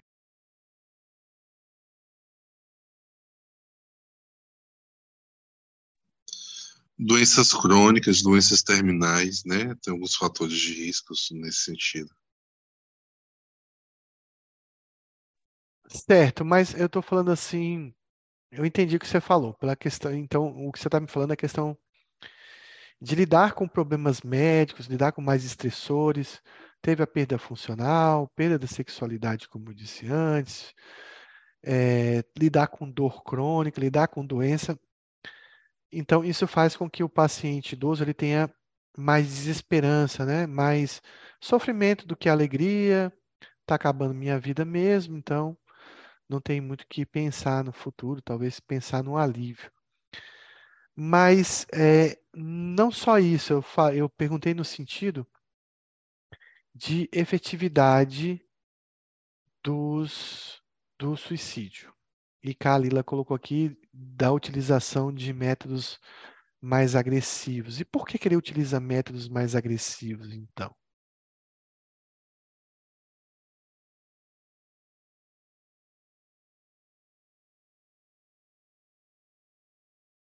E os homens têm uma tendência a usar métodos mais agressivos, né? Por conta, principalmente da desfiguração, né?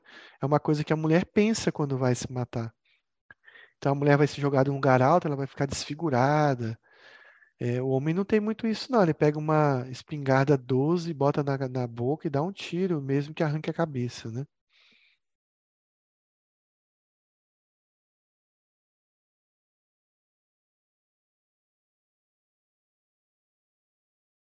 Então, por que que é, o suicídio no idoso? Então, eu vou falar uma frase: suicídio, é, idoso não tenta suicídio, ele se mata. Muito bem, a resposta foi escrita aí no chat, vocês podem acompanhar. Eu vou até ler ela aqui. Para não correr o risco de falhar, medo de dar mais trabalho para a família caso dê errado.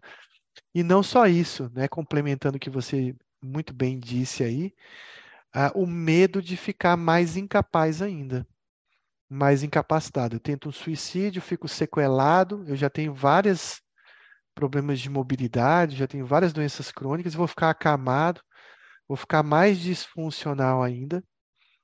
Então é exatamente isso. Então o idoso, quando ele vai é, planejar um suicídio, ele planeja de uma forma que não vai existir uma falha, que não vai existir um erro, no intuito realmente de resolver o problema. Além disso, ele é mais experiente, né? Então ele vai planejar isso com mais cuidado, de uma forma a não errar nessa tentativa. Por isso que você não vê idoso tomando uma cartela de Rivotril e indo para o pronto-socorro. Já viram isso? É, é, assim, é muito. Você vê as, as faixas etárias que mais crescem no mundo em termos de suicídio são o jovem, o jovem, no caso, adolescente, o idoso. O idoso drasticamente ao longo dos anos, acentuou-se o número de suicídios. Mas quando você está trabalhando de plantão no pronto-socorro, raramente você vê um idoso né, que, vítima de uma tentativa de suicídio. Porque ele não chega no hospital. Né? Ele não chega no hospital. Então, esse suicídio realmente acontece. Bom, a gente tem aí nesse idoso, no nosso caso, uma depressão de início tardio. O que, que eu defino como depressão de início tardio? Exatamente aquela depressão cujo primeiro episódio acontece após os 65 anos, acontece na terceira idade. Então, o que, que a gente tem de características dessa depressão? Então, a primeira coisa que eu vou do lado desse lado esquerdo aqui da tela é falar assim: essa é uma depressão menos genética, uma depressão que precisa menos história familiar, é uma depressão que, que não foi genética, por isso não apareceu precocemente. Né? As doenças com cunho genético costumam aparecer no, no paciente jovem. Então, a implicação genética para uma depressão nessa idade é muito pequena. Os fatores exógenos talvez sejam mais importantes nesse caso que a própria genética. A doença cerebrovascular, que a gente falou, talvez seja um fator muito mais importante, a questão física, orgânica, do que a questão genética. Então, aqui que eu falei, doença cerebrovascular está bastante relacionado a um risco dessa depressão de início tardio. É uma depressão que caracteristicamente tem pior resposta. Por que tem pior resposta? Exatamente pela doença cerebrovascular, exatamente por esses fatores inflamatórios, exatamente pela indometa, indo, aquela substância que eu não vou lembrar o nome, exatamente pelo cortisol alto, exatamente pela questão da dificuldade do metabolismo do triptofano, exatamente pela questão da nutrição já não ser tão adequada ou a absorção não ser tão adequada, e isso vai fazer com que a absorção de remédios também seja, seja diferente, o metabolismo do remédio seja diferente, mas principalmente o sítio de ação dos medicamentos já estão mais comprometidos. É uma depressão que cursa com muita anedonia, com muita perda de prazer, muito mais do que tristeza. Tem muito idoso que não fala em tristeza, ele não cita o nome, ele não utiliza tristeza como um termo para definir sua depressão, mas uma falta de vontade, uma falta de prazer, uma falta de energia. É uma depressão que cursa no cérebro debilitado, digamos assim, que tem, vai ter mais perdas cognitivas. A depressão é uma doença de hipometabolismo. Então, todos os exames que medem né, função cerebral, ressonância funcional, SPET, PET scan, vão mostrar diminuição de fluxo sanguíneo, diminuição de metabolismo cerebral. Principalmente aqueles exames de PET scan de fluodeoxiglicose, você está marcando a glicose que é o principal combustível celular. E aí você vai ver o que? Esse cérebro não utilizando a glicose da forma adequada, porque realmente está numa situação de hipometabolismo. Aí você já tem um cérebro com doença, cérebro com doença vascular, um cérebro comprometido com o metabolismo diminuído, que, é que vai gerar muito mais sintomas cognitivos. E essa depressão de início tardio, ela favorece, ela é um fator de risco ela é um fator é, premonitório, digamos assim, de um quadro demencial. Ela muitas vezes é um pródromo, né, ou um fator de risco para demências. Então, esse paciente faz essa depressão anos depois ou meses depois, ele abre com um quadro demencial. Por isso que sempre, como eu vinha falando no texto, a gente nunca pode retirar a demência como uma hipótese futura, se não atual, mas futura para esse paciente. Por isso que os sintomas são diferentes, a gente utiliza uma escala própria, que eu já baixei hoje à tarde e vou enviar para vocês, que é a escala de depressão geriátrica, o GDS, que ele faz perguntas diferentes que a gente faz numa escala de Hamilton, uma escala de Zung para a depressão. Apesar de que a gente não utiliza muito escala em, em, na prática diária, mas só citando essa escala, o que, que ela pergunta né, para o paciente? Qual o nível de atividade e interesse? Por que, que ele quer saber isso? Né? Porque a questão da anedonia é o principal sintoma. O vazio na vida, porque depressão nessa idade vem com muita desesperança. Se ele se sente bem com a vida, se ele tem temor de que algo ruim vai acontecer, qual o nível de felicidade e a sensação de desamparo que ele tem. Então a gente não está perguntando, ah, como a gente faz utilizando DSM, como é que está o apetite, como é que está o sono, como é que está a concentração, como é que está a memória, como é que está a dificuldade de, de planejamento, de tomar uma decisão. Então, são sintomas muito relacionados, são mais até sintomas existenciais do que sintomas físicos e cognitivos nessa escala. Se ele gosta de ficar em casa, se ele gosta de sair, ou se ele tem modificado esse padrão, se ele tem problemas de memória, se ele acha maravilhoso estar vivo, essa é uma pergunta importante nessa escala, né? Ou complementando com a seguinte, se vale a pena viver agora. Então, essa é uma pergunta que se você perguntar para muito idoso que ainda está sem depressão, ele talvez é, fique em dúvida de responder se vale a pena estar vivo naquela idade, né? O nível de energia que ele tem, se ele tem esperança, e de novo a esperança surgindo como sintoma principal, e um sintoma interligado ao suicídio. O paciente só se suicida quando ele perdeu a esperança total. E se tem muita gente em situação melhor, que é a questão desse idoso ficar comparando, né? Um idoso que não tem menos comorbidade, que tem menos estressores, ou um paciente jovem, mais jovem que ele, que não perdeu a funcionalidade como ele perdeu. Então, uma escala diferente, feita com 15 perguntas, e se cinco dessas estão positivas, estão negativas ou estão no sentido de uma depressão, eu já faço o diagnóstico de uma depressão no idoso. Veja que não precisa muito, um terço né, dessas perguntas, e a gente consegue, com boa sensibilidade, fazer o diagnóstico de depressão. Também na depressão do idoso, a gente vai ter muito mais diagnóstico diferencial para pensar. A gente tem que pensar em doença de Parkinson. Ô, professor, mas por que doença de Parkinson? Alguém sabe por que doença de Parkinson? Mesmo que o paciente não tenha sintomas motores?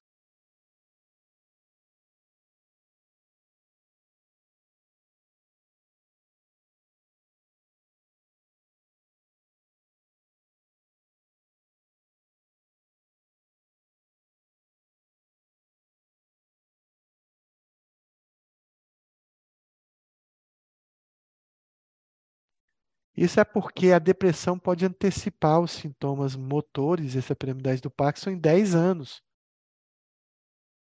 Às vezes a constipação intestinal pode antecipar em 15, 20 anos o quadro do Parkinson.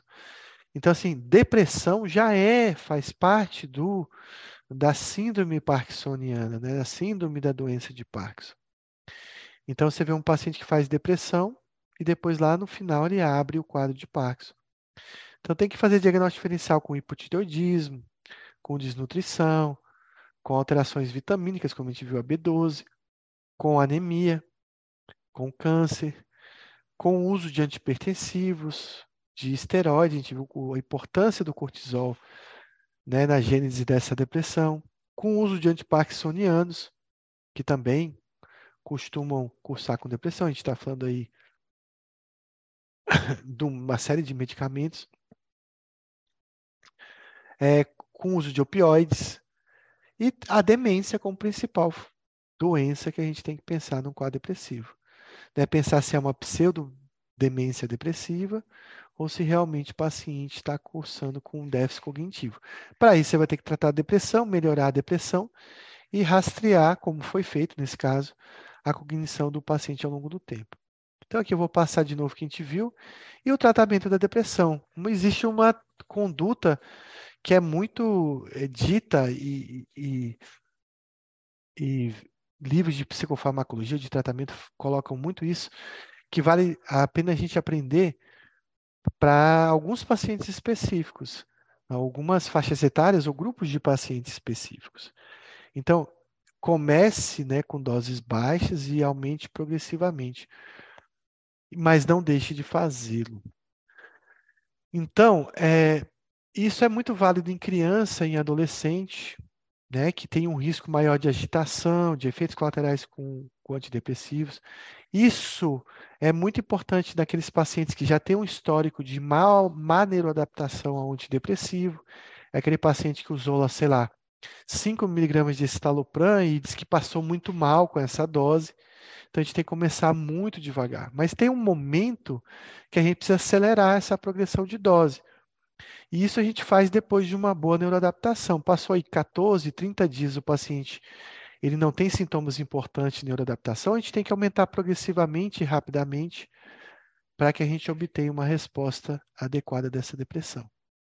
E da depressão do idoso, a gente vai utilizar de novo mostrando esse slide, talvez vocês possam tirar foto, mas eu vou mandar essa, esse caso em PDF, como mandarei os outros. É, e também tem um mini mental desse, desse, desse quadro aí, mostrando as, as principais medicações que eu posso lançar a mão no uso do, do idoso. Vejam aí que você não tem outros tricíclicos, que você não tem a trazodona.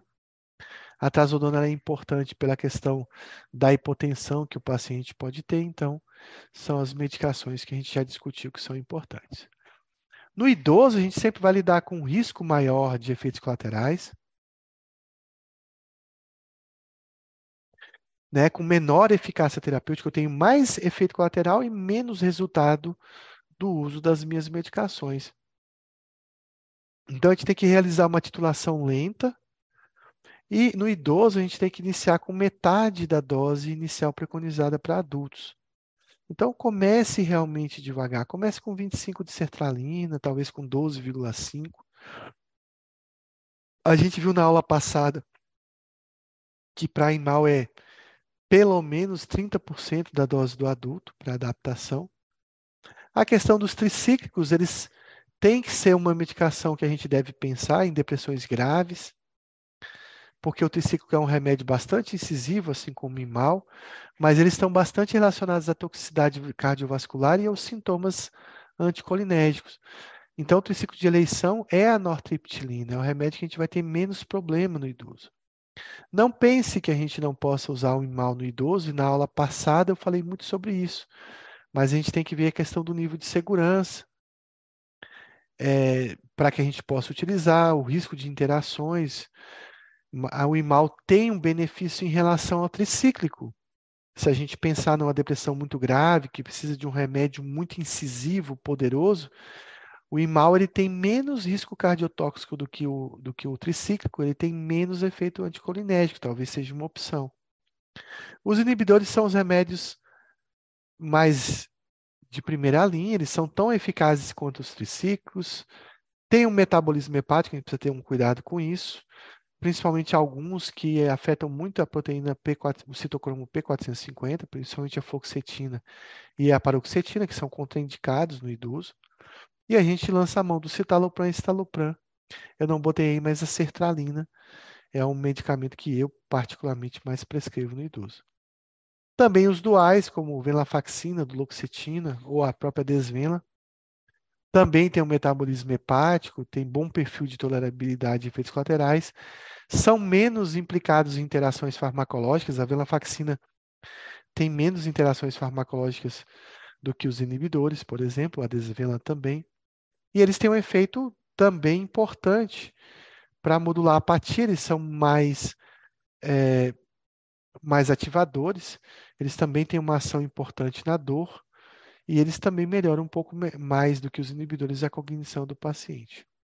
Tem que lembrar da mirtazapina, né? eficácia também comparável aos tricíclicos, apresenta bom perfil de efeitos colaterais e tolerabilidade, mas eu não julgaria que ela é, seria uma primeira eleição, como a gente viu nesse caso. E a bupropiona, que também apresenta boa tolerabilidade e não provoca alterações na esfera sexual desse paciente, nem também no ganho de peso, que é um benefício. Mas a bupropiona é reservada para casos mais leves, porque ele é um antidepressivo categoricamente mais fraco, menos potente, se comparado aos inibidores e aos tricíclicos. Então, vou fazer uma pergunta aí: qual é a classe de antidepressivos que é a primeira escolha para tratamento do transtorno depressivo nos idosos?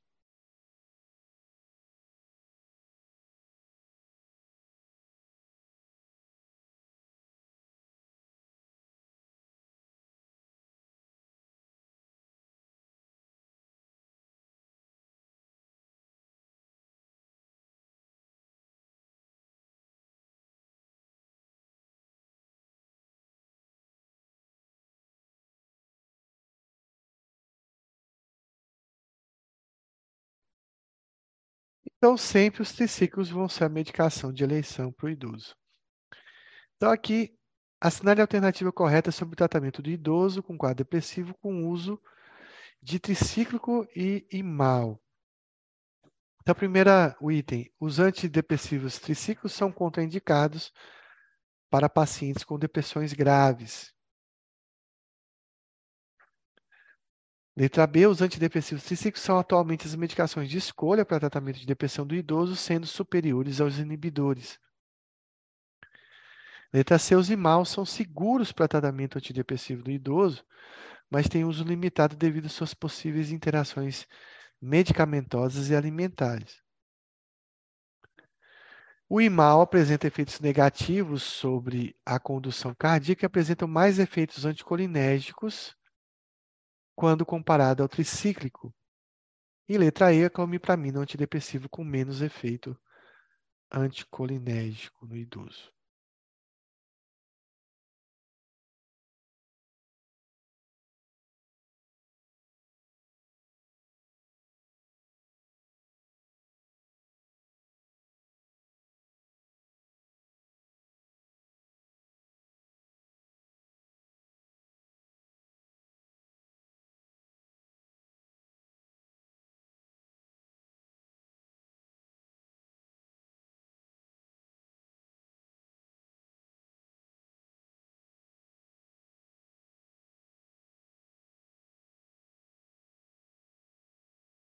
Então, a gente tem aí como resposta, né? Então, vou, vou olhar cada item. Os antidepressivos tricíclicos são contraindicados. Depressões graves, é falso. É um medicamento muito elencado para essas condições. Os antidepressivos são a primeira escolha, não é verdade. A, gente, a primeira escolha sempre é um inibidor. Os imais, os são seguros, mas têm realmente uso limitado devido às interações medicamentosas e alimentares. Isso é verdadeiro. Então, é a resposta da nossa questão. E os imaus apresentam efeitos negativos sobre a condução cardíaca e apresentam mais efeitos anticolinérgicos trícicos. É o contrário. Os imaus, os imaus têm uma cardiotoxicidade menor que o tricíclico, mas a gente viu na outra aula passada que mal pode cursar com hipotensão, então a gente talvez tenha que dividir melhor o, a dose do imal, a posologia do imal para esse idoso. E o, o antidepressivo triciclo que tem menos efeito anticolinérgico e mais adequado no idoso, com certeza é a nortriptilina. Mais uma pergunta com relação ao tratamento do idoso com inibidor. É correto afirmar que eles apresentam eficácia semelhante à dos triciclos em pacientes idosos, mas são mais seguros e mais bem tolerados. Quando comparado aos triciclos, os inibidores apresentam menor segurança devido aos efeitos colaterais cardiovasculares, além de apresentarem mais efeitos colaterais. O inibidor tem metabolismo predominante hepático, seu metabolismo tem meia-vida curta, geralmente de 2 a 4 horas. O citalopram e citalopram entre os inibidores apresentam baixíssima cardiotoxicidade, mesmo em doses mais altas, não apresentando então restrições para utilização em idoso e eles têm pouco metabolismo sobre citocromo P450.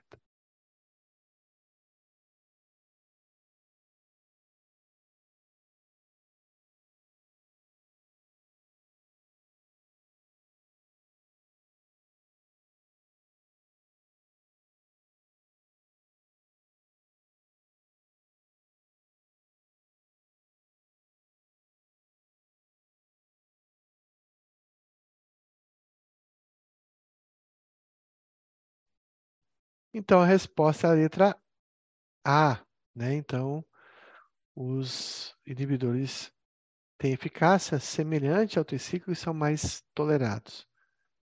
É, a, a, letra B diz exatamente o contrário. Os inibidores têm metabolismo hepático, mas a meia-vida da maioria dos inibidores gira em torno de 24 a 48 horas, exceto a fluoxetina, que pode ter uma meia-vida que dura em torno de 9 a 11 dias. Os talopram e estalopram, eles têm um comemorativo, eles são inibidores que ao longo do tempo foram reduzidos suas doses máximas. O estalopram de 30 para 20 e a, o citalopram de 60 para 40, justamente por observar uma cardiotoxicidade, principalmente em idosos. Então, eles têm que, a gente tem que ter um cuidado com essas medicações. Em geral, os inibidores utilizam bastante, como P450, mas se dá uma ênfase à fluoxetina e à paroxetina como os que mais mexem nesse sistema.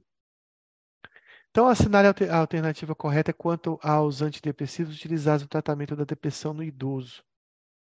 A mitazapina possui uma eficácia inferior à dos inibidores dos triciclos, sendo uma opção para potencialização da terapia antidepressiva.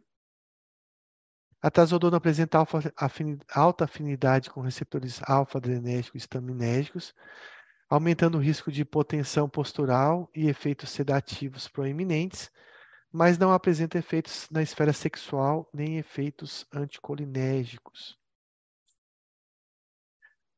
A trazodona é contraindicada para o tratamento antidepressivo de pacientes com insônia proeminente.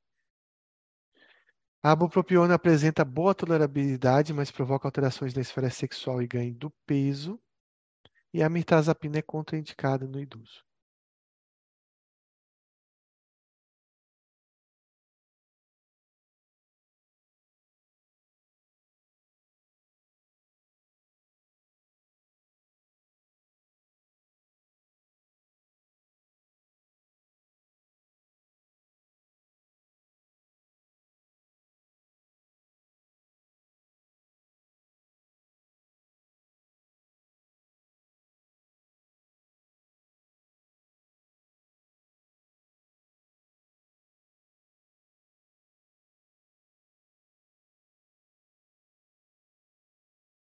Então, indo para a nossa resposta, então a mirtazapina ela possui uma eficácia que na literatura diz que é igual ao inibidor e os tricíclicos, mas como eu falei, pelo efeito sedativo, eu acredito que pela sua potência também, contrariando o que a literatura diz, ele não é a primeira opção.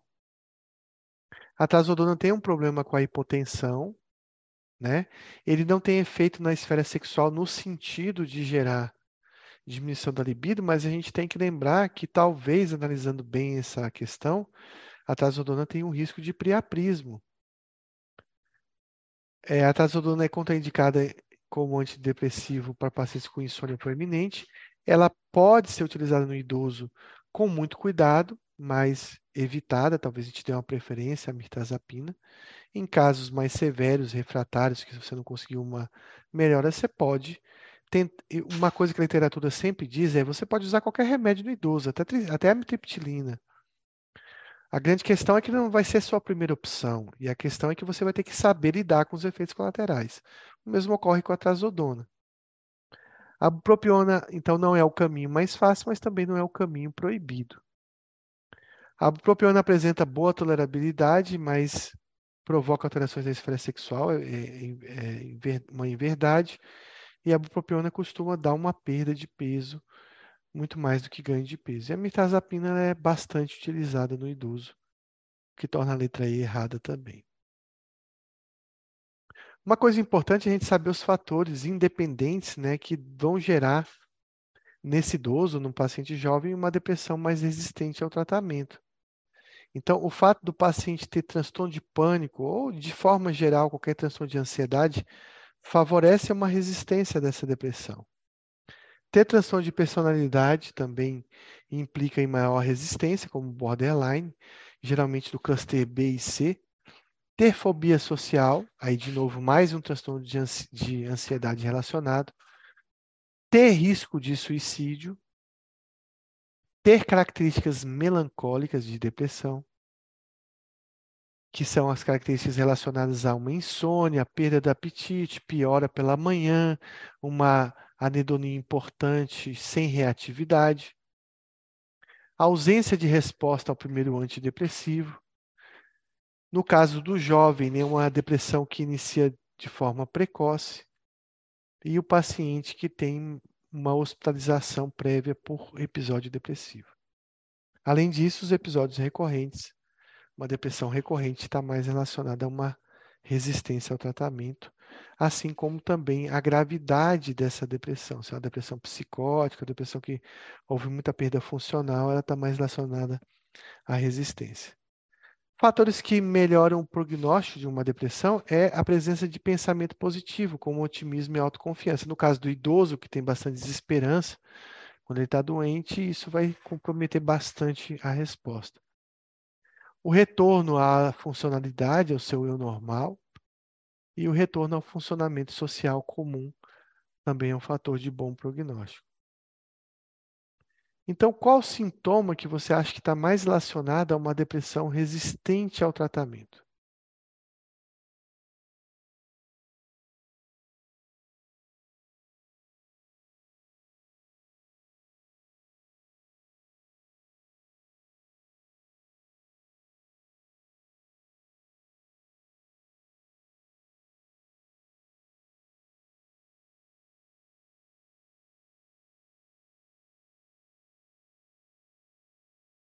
Então, realmente, a anedonia é o sintoma principal da depressão e é o sintoma que está mais relacionado a essa resistência. Então, o grau de anedonia está bastante relacionado à gravidade e à questão da resposta também a essa depressão. Então, diversos genes foram relacionados à resistência da depressão, genes relacionados ao transportador de serotonina, relacionados ao ao triptofano, ao gene da COMT, que, tá, que é a catecol metiltransferase, que está bastante relacionada à impulsividade e ao suicídio, a atividade da amígdala e da ínsula e a região do giro do símbolo também anterior. O funcionamento dessa região está implicado na resistência ao tratamento da depressão.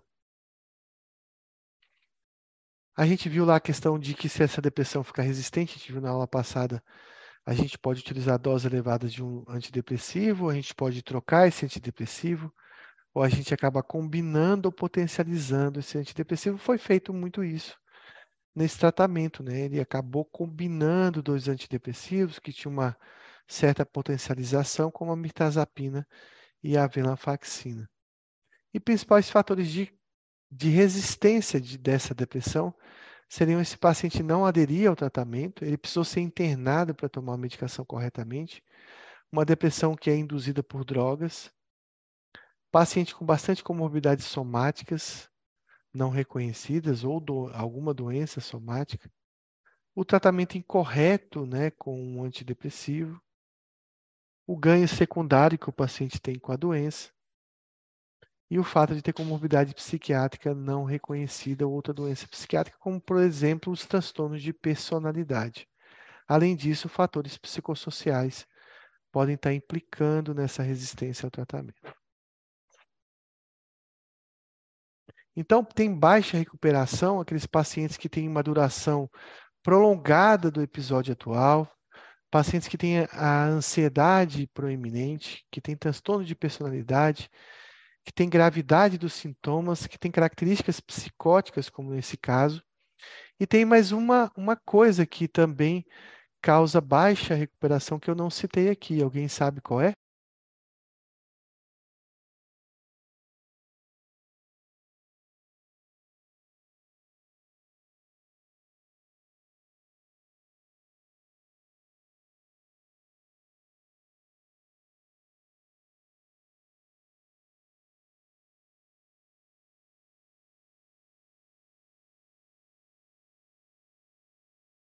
É o transtorno por uso de substância. Então, paciente que usa substância também vai favorecer essa, essa baixa recuperação.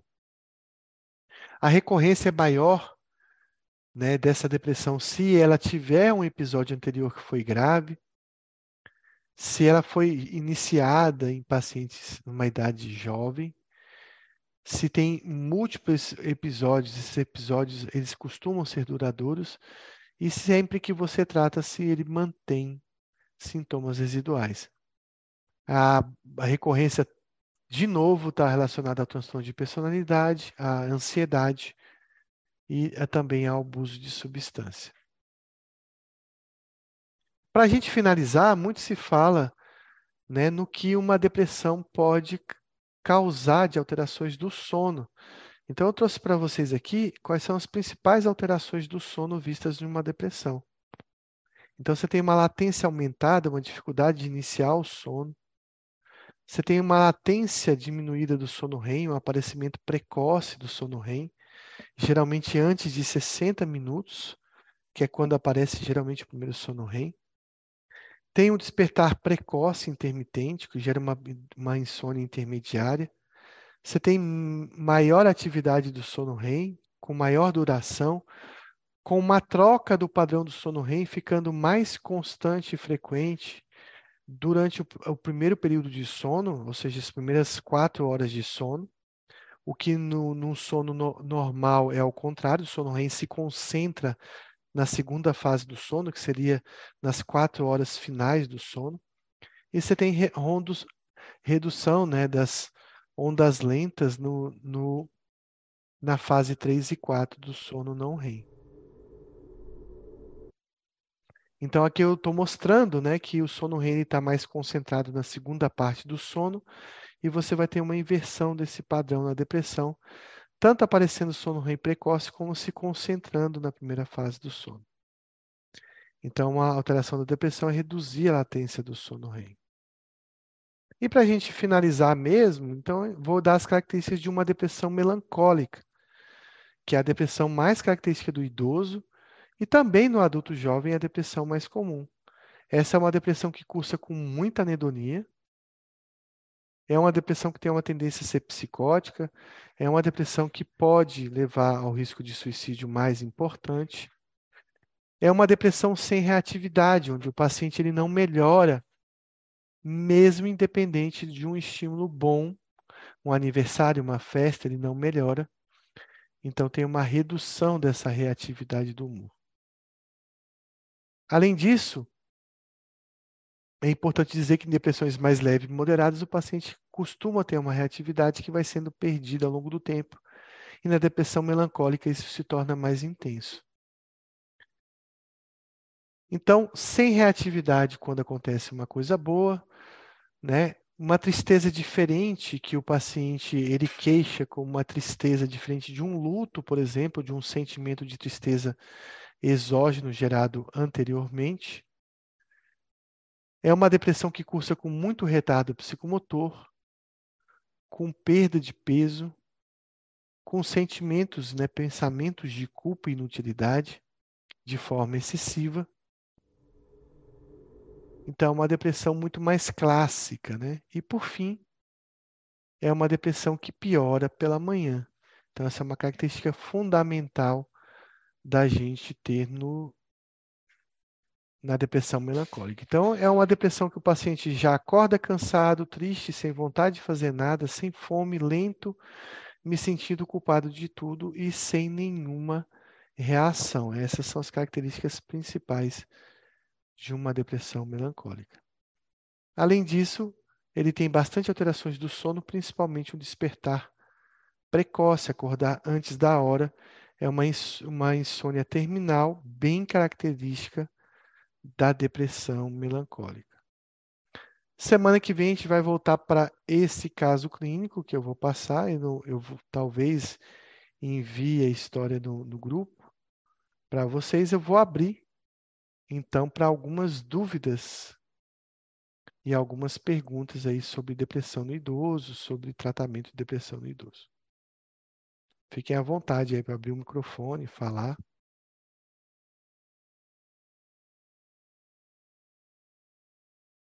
Professor, boa noite. Boa noite. Tudo bem? Eu queria tirar uma dúvida, até Parece que você pegou um caso de um paciente que está internado comigo. É, o paciente tem 74 anos, clinicamente rígido, né? Não tem nenhuma queixa, não tem comorbidade, e mas tem um quadro depressivo crônico, né? Segundo o relato da família e da, da sobrinha da família, né? É, ele há seis meses fez uma tentativa de autoextermínio, não bem sucedida, né? E foi, parece que foi feita SCT. E aí ele chegou para mim, agora ele está em dois dias internado, de novo, com uma depressão de, com quadro de excesso de culpa, perda de vontade de viver, é, sentindo-se um peso na vida de todo mundo, é, emagreceu, né? É, enfim, não tem sintoma psicótico, há um, uma lentificação global, mas ele estava já em uso da venlafaxina 225, da mirtazapina 30 e olanza 5. É, e é, dorme de 30 miligramas. Sono ruim, é, com vários despertares noturnos, sem horário proeminente, e acabava que ele estava trocando o dia pela noite. É, e aí, assim, a minha dúvida é, porque eu, ele já chegou numa dose alta, conversa dois meses já de uso de venlafaxina, com olanzapina e a mirtazapina. Sem melhora no sono, é, com o uso da Olanza da mirtazapina. E aí eu fiquei pensando, né, eu, de tentar a sertralina no lugar da venla, porque ele, ele veio com a intenção de fazer CT, e eu acho que, que a gente podia melhorar essa, essa medicação, né? Porque tiapina ele teve, ele falou que fez uso de uma, uma vez e teve taquicardia. Então, não pode usar eu não consigo associar, né? Assim, enfim, o paciente está orientado, está lúcido, mas realmente, assim, sem, sem vontade, assim, de viver. E aí eu falei, bom, ele já chegou no que eu pensaria em fazer e não resolveu. É, a Olanza, a 5 miligramas, eu achei uma dose baixa e não achei, não achei uma dose potencializadora de, de nada. É, eu estou pensando em tirar, tentar entrar com sertralina para ele em dose é, alta, mas eu fico na dúvida se vale a pena entrar com tirar a vela e entrar com sertralina. O que que você me poderia me, me ajudar com isso? O que, que você acha desse caso? Bom, em relação a, a- vou comentar então em partes, né? Em relação ao antidepressivo dele, é um paciente aí que não respondeu, né, a, a dois antidepressivos, né, de uma combinação que geralmente funciona muito bem, né, da Venla com a mirtazapina. Não sei se assim Sim. a sertralina poderia trazer talvez um benefício maior, né? Então, esse é um paciente que cu- parece ter uma resistência a esse tipo de classe de inibição da, da serotonina, né? Ele Sim. deve ter, deve ter usado inibidor em alguma fase da vida, já que ele, que ele tem uma depressão crônica. Então, observar se na história dele ele já usou estalopram, sertralina e teve uma boa resposta. É, então, assim, em termos de antidepressivo, eu acho que esse é um paciente candidato. Talvez uma associação com tricíclico aí nessa história, talvez até melhora- melhorando o sono. Uhum. Mas também é um paciente também candidato ao IMAL, né? Nossa, e ele viu, faz uso de. Eu nem entendi por quê, mas porque eu estava dando uma pesquisada, eu não, não sei sobre suplemento alimentar, não é uma área que eu domino. Tá- ele faz uso de três, e os três são mais ou menos a mesma coisa. E ele usa os três junto por indicação médica. A alimentação dele é muito ruim. Ele, eu acho que ia ser tão difícil ministrar um EMAL nele. é, então, é, eu tô falando de possibilidades, né? Então, acho que um Sim. tricíclico IMAL seria um antidepressivo mais incisivo, pensando nessa questão dos antidepressivos. É, é um paciente que, que tem uma depressão refratária, a gente sabe que ECT ela tem uma, uma boa eficácia nesses pacientes, Uhum. né? Então, a ECT não está tá fora do contexto, mesmo você Não, não tá. mantendo essas medicações.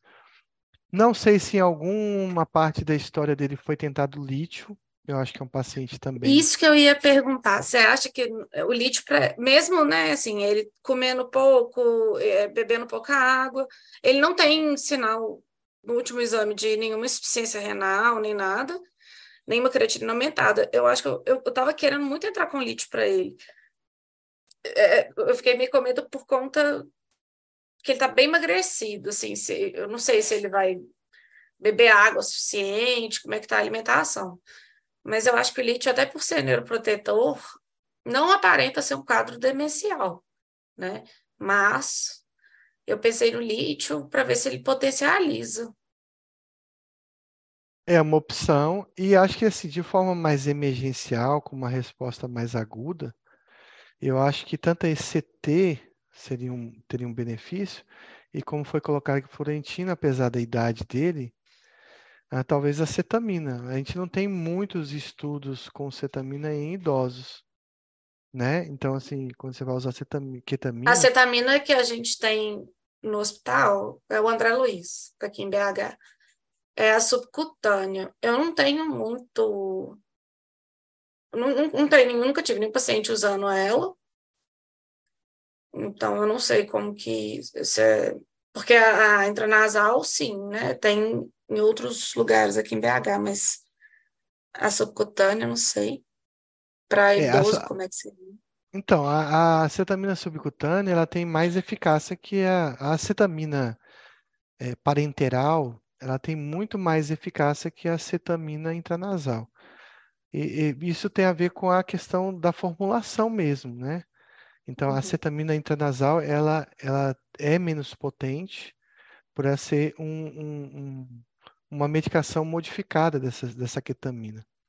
Então, a destrocetamina, que é a medicação parenteral, ela tem Uhum. mais eficácia.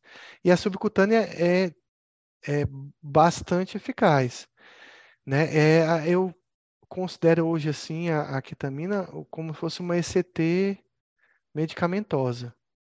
Ela tem- Uhum. teria o mesmo potencial, o mesmo efeito, né? Num paciente com ideação suicida, ela teria um benefício muito grande.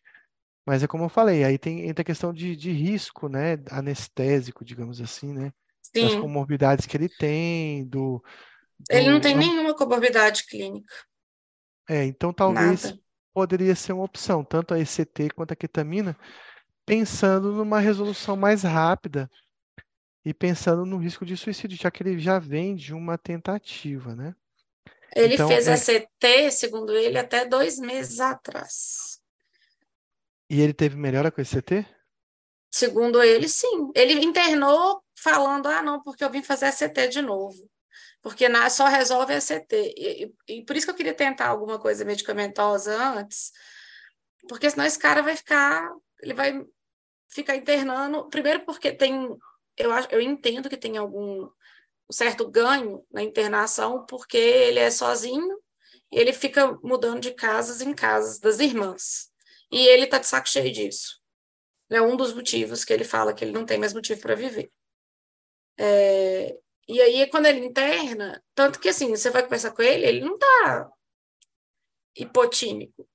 Ele tá eutímico, ele mostra-se receptivo ao contato, mas o discurso dele, é, depois que você vai começa a conversar com ele, você vê que o discurso é predomínio de ideias negativas, ideias de morte, ideias de culpa excessiva.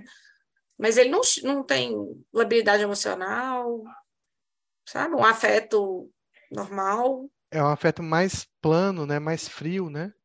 É. É um afeto mais de desesperança, um afeto mais até suicida, digamos assim, né? Anedônico e, e de desesperança. Então, esse é um paciente que preocupa pelo que você falou, que ele mora sozinho ou fica na casa de parentes, tal, etc. Se você pensar num benefício mais rápido, numa resposta mais rápida, eu, eu acho que o caminho é que se você quer trazer um alívio, é ECT e a ketamina mesmo. Hum. O, o, o fato de você mudar medicamento demanda mais tempo, né? Sempre que você Sim. introduz lítio, você vai ter que alcançar a litemia, né? Sempre que você troca o antidepressivo, você vai ter que ter uma, um período de espera. Que eu não sei se ele está muito afim dessa espera. Ele mesmo já coloca isso, né? Eu quero fazer CT porque ele melhorar mais rápido, né? E talvez Uhum. ele não tenha feito um intercurso de ECTs, de sessões, eu não sei se ele fez, Eu né? acho que não deve ter feito. Assim, a informação da família é muito ruim. E ele é o que informa. E ele informa que fez até dois meses atrás, mas pela, pela última internação dele, no André Luiz, ele foi há seis meses. Então, eu, eu não sei se ele fez até dois meses, não, sabe? Mas eu, É, eu a- entendi a sua proposta. É, e a ECT tem uma questão, a gente fica muito preocupado com a ECT, achando que assim ela tem um, contraindicações, ou ela é muito severa, agressiva, né, o paciente idoso, e na verdade Ah, eu não não, é. eu adoro. Eu acho Então, que a, esse CT salva muita vida. a ECT nessa idade salva muita vida e tem uma segurança muito grande, principalmente nesse paciente que não tem comorbidade, porque o risco é o risco anestésico, não é o risco da ECT. Então, Uhum. talvez você traria um benefício muito rápido para você ganhar tempo de ajustar uma medicação, né? Porque, aí- é, porque a gente sabe que esse ECT sozinha não vai funcionar. O que que acontece com o Sim, ECT? Você faz a ECT, as sessões de ECT, mas você precisa de medicamentos de manutenção, de uhum. ECTs de manutenção para que você garanta que esse tratamento vai, vai ter bastante eficácia. Então, a ECT e a cetamina, nesse olhar, seria algo mais emergencial para tirar desse quadro, para tirar dessa ideação suicida, para melhorar ele um pouco, para que você consiga criar um ambiente mais favorável para as mudanças de remédio, né? E em relação ao antipsicótico que você citou, já que você falou da quetiapina, que ele utilizou, dessa dose baixa de olanzapina, É, uma coisa a se, a se pensar seria na, na lurazidona, né? sim, Talvez a lurazidona poderia ser uma Ela é um pouco opção. ativadora, né? É, e tem, parece ter um efeito mais antidepressivo do que a própria quetiapina e a olanzapina. Mas eu acho que, assim, tudo bem, você pode pensar no lítio, você pode pensar em trocar esse antidepressivo, mas você ganha tempo fazendo ECTs nele. Você, tem, você compensa para depois modificar e evitar uma recorrência, ou você diminui a gravidade da depressão para se tornar uma depressão que você está tratando e não uma depressão suicida. Não uma depressão uhum. que está escrita em insônia terminal, mas a palavra terminal é, me lembrou muito esse caso que você citou, um paciente que já está é, é, em via de que ele mesmo se sente terminal, ele precisa acabar com a vida porque ele está numa fase terminal dessa depressão. Então você tira esse ambiente de desesperança, de suicídio, provoca uma melhora e você ganha bastante tempo para mexer no remédio. Eu acho que o, que o raciocínio que você colocou é tipo, eu vou mexer no remédio porque eu acho que está na hora de CT, de repente está na hora desse, da ECT para você mexer no remédio. Ou está na hora da ketamina para você poder ter mais tranquilidade, ter um paciente mais aderido, um paciente que você não vai ter tanto risco de suicídio para você mexer na medicação. Entendi. Então eu acho, eu acho que eu, eu iria mexendo devagar, mas garantindo uma melhora abrupta, digamos assim, mais aguda, com a ECT e com a cetamina. Mas os caminhos são esses. Acho que você tem que pensar em tricíclico para ele, você tem que pensar em mal, você tem que pensar em usar lítio, talvez mudar o antidepressivo, e talvez no antipsicótico, na potencialização, você poderia pensar no, Urazidona como opção. Mas é porque... você ah, vê que são tantos ah, caminhos diferentes, mas num paciente que está suicida. Sim. Mas a olanzapina em 5 miligramas, ela teria alguma efetividade nesse caso? Eu acho que a potencialização, ela costuma acontecer em doses mais baixas de antipsicótico, mas conforme você não vai tendo uma resposta, você vai tendo uma, uma progressão. A, grande pergunta é se a olanzapina vai realmente potencializar esse caso, tanto em 5, quanto em 10, quanto em 15, é uma coisa que você é. não sabe se vai acontecer. Uhum. E aí você vai ter que precisar de tempo, de mudança de prescrição, e quando você muda uma prescrição, né, olanzapina de, de 5 para 10, não vai ser de um dia para o outro que você vai provocar uma melhora. Então, você vai precisar de semanas para verificar isso né? Se ele realizar esse CT, amanhã ele já acorda melhor. Se ele Sim. fazer uma ketamina, horas depois ele já não está tão suicida quanto estava, ele vai estar tá melhor. Então, são tratamentos mais incisivos, mais agudos, com respostas mais, é, em termos de eficácia, né? mais rápidas e mais concretas. E aí sim eu acho que você vai ganhar tempo para raciocinar em termos de remédio. Porque todos os caminhos que eu citei de medicamento, eles são possíveis, são passíveis, mas você não sabe o que vai dar certo. Você uhum. não sabe se o lítio vai dar certo, você não sabe. Claro que se você entrar com lítio agora, você vai, vai não, vai, não vai poder pensar na ECT. Uhum. Né? Por quê? Porque você tem que ficar interrompendo o lítio para poder é. fazer ECT. Se você pensar em entrar com um tricíclico, é, talvez você só interrompa nos momentos da ECT.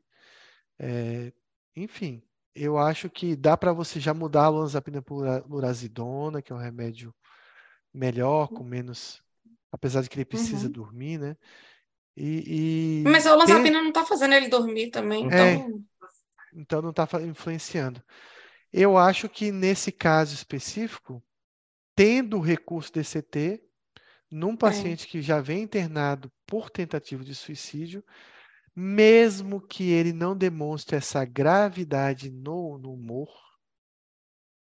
ele já demonstrou que para ele, em termos Sim. de esperança de vida, a coisa está findando, está terminal. E Sim. só por isso a ECT já se justifica. Sim. Né? Porque a gente Não, e pelo próprio desejo do paciente também, né? Isso. Então, eu tentaria ECT, faria sessões corretamente, à medida que eu fosse mudando a medicação. E, se quiser arriscar um pouco mais, a cetamina também pode ser uma boa indicação para esse paciente também. Lembrando que a cetamina, ela, é, é, existem estudos que mostram que quando você utiliza né, a, a, a cetamina, uma dose única, com um antidepressivo, você tem potencialização, uma potencialização extrema desse antidepressivo, mesmo com uma dose de cetamina. Existem estudos mostrando que a ECT reduz o, o, o a taxa de suicídio de forma Uhum. grande, porque melhora a depressão, mas existem estudos em que foi feito uma, uma aplicação de cetamina e depois seguiu-se a sequência de ECT com resultados melhores do que começando com ECT. Então vejam a Uhum. importância da cetamina aí também, talvez, para esse caso, né? Então eu acho que o caminho é esse. Você pode fazer uma dose de cetamina, começar ECT, você pode começar ECT, mas eu acho que agudamente esse paciente precisa sair mais ou diminuir a intensidade dessa depressão. Então, esses dois recursos que você tem disponíveis são fantásticos e Uhum. eles lhe dão tranquilidade e tempo para você ajustar a medicação. Uma outra coisa é que 225 de, de venlafaxina é uma dose plena, para muitos livros, dose ah, teto de, de venlafaxina, mas eu costumo chegar a doses bem mais altas de, de, de venlafaxina do que 225. E o, o Stoll, ele, lá no livro dele, ele cita que alguns casos necessitaram de doses de venlafaxina de 300 a 600 miligramas. É, então, Nossa. tal, é, então, talvez essa vela não esteja tão alta. Eu não sei a dose da mirtazapina, foi 30, é isso? 30. Talvez 30. você, você tenha espaço para aumentar essa mirtazapina. Pois é, eu já aumentei a Mirta. Você tem espaço para aumentar a venlafaxina. Você tem espaço para potencializar com outro antipsicótico ou com o próprio lítio, mas você precisa dar uma certa tranquilidade em você, nele, para seguir esse caminho. E eu acho que essa tranquilidade vem da ECT e da possibilidade de fazer cetamina. Beleza. Não, Eu começaria ótimo. por aí. E engraçado que é muito parecido com, com o caso que eu trouxe, né? É, por isso que eu falei, parece que você pegou o caso que, que ele internou. Hoje foi o primeiro dia que eu atendi ele. Ele internou ontem. Obrigada, professor. Então, vá, nada, vá por, por esse caminho. Eu acho que a, é, é, às vezes, muito que o paciente diz, né, e sente que precisa, Sim, orienta muita gente. Ele está meio que dizendo para você, faz ECT, eu já melhorei com esse negócio, faz logo, né? E aí você vai ficar mais tranquila para mexer na medicação. Talvez até no sim, futuro, de repente, ele utilizar o IMAL. Lembrando que o IMAL vai ter problemas com alguns anestésicos, né, lá na frente, se ele for fazer CT de manutenção. E a cetamina funciona da mesma forma. Você vai fazer cetaminas em 8 a 12 sessões, uhum, né? E depois você vai fazer cetaminas de manutenção, ketamina de manutenção, também funciona também com o mesmo processo. Uhum, Só, só como eu disse, a ECT é mais estudada no idoso do que a própria ketamina. uhum, certo. E eu prefiro a subcutânea, viu? É, a, a oral, a intranasal para mim aqui é muito cara, não tem é, muitos pacientes com esse perfil. Não, E é eu só, aqui é só a Unimed que cobre e aí faz também. É, só, mas nenhum outro plano. E é, é muito eu- caro mesmo. se eu fosse indicar dentre as duas opções de usar uma cetamina intranasal e subcutânea, com certeza a subcutânea tem muito mais eficácia do que a cetamina intranasal. Isso tem bastante estudos mostrando, né, que a cetamina intranasal não tem a- o mesmo resultado de uma cetamina é, ou intravenosa ou uma cetamina subcutânea. Então, acho que seria uma opção também a cetamina para ele. Ótimo, beleza. Muito bem, pessoal. Muito bom caso aí que você trouxe para gente.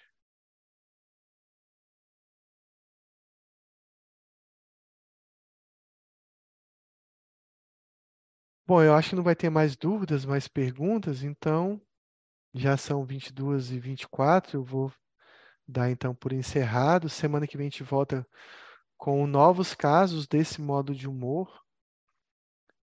E bom, boa semana para vocês. A gente vai seguindo aí com informações no grupo. Espero que vocês tenham gostado da aula e quem quiser deixar comentário, fique à vontade.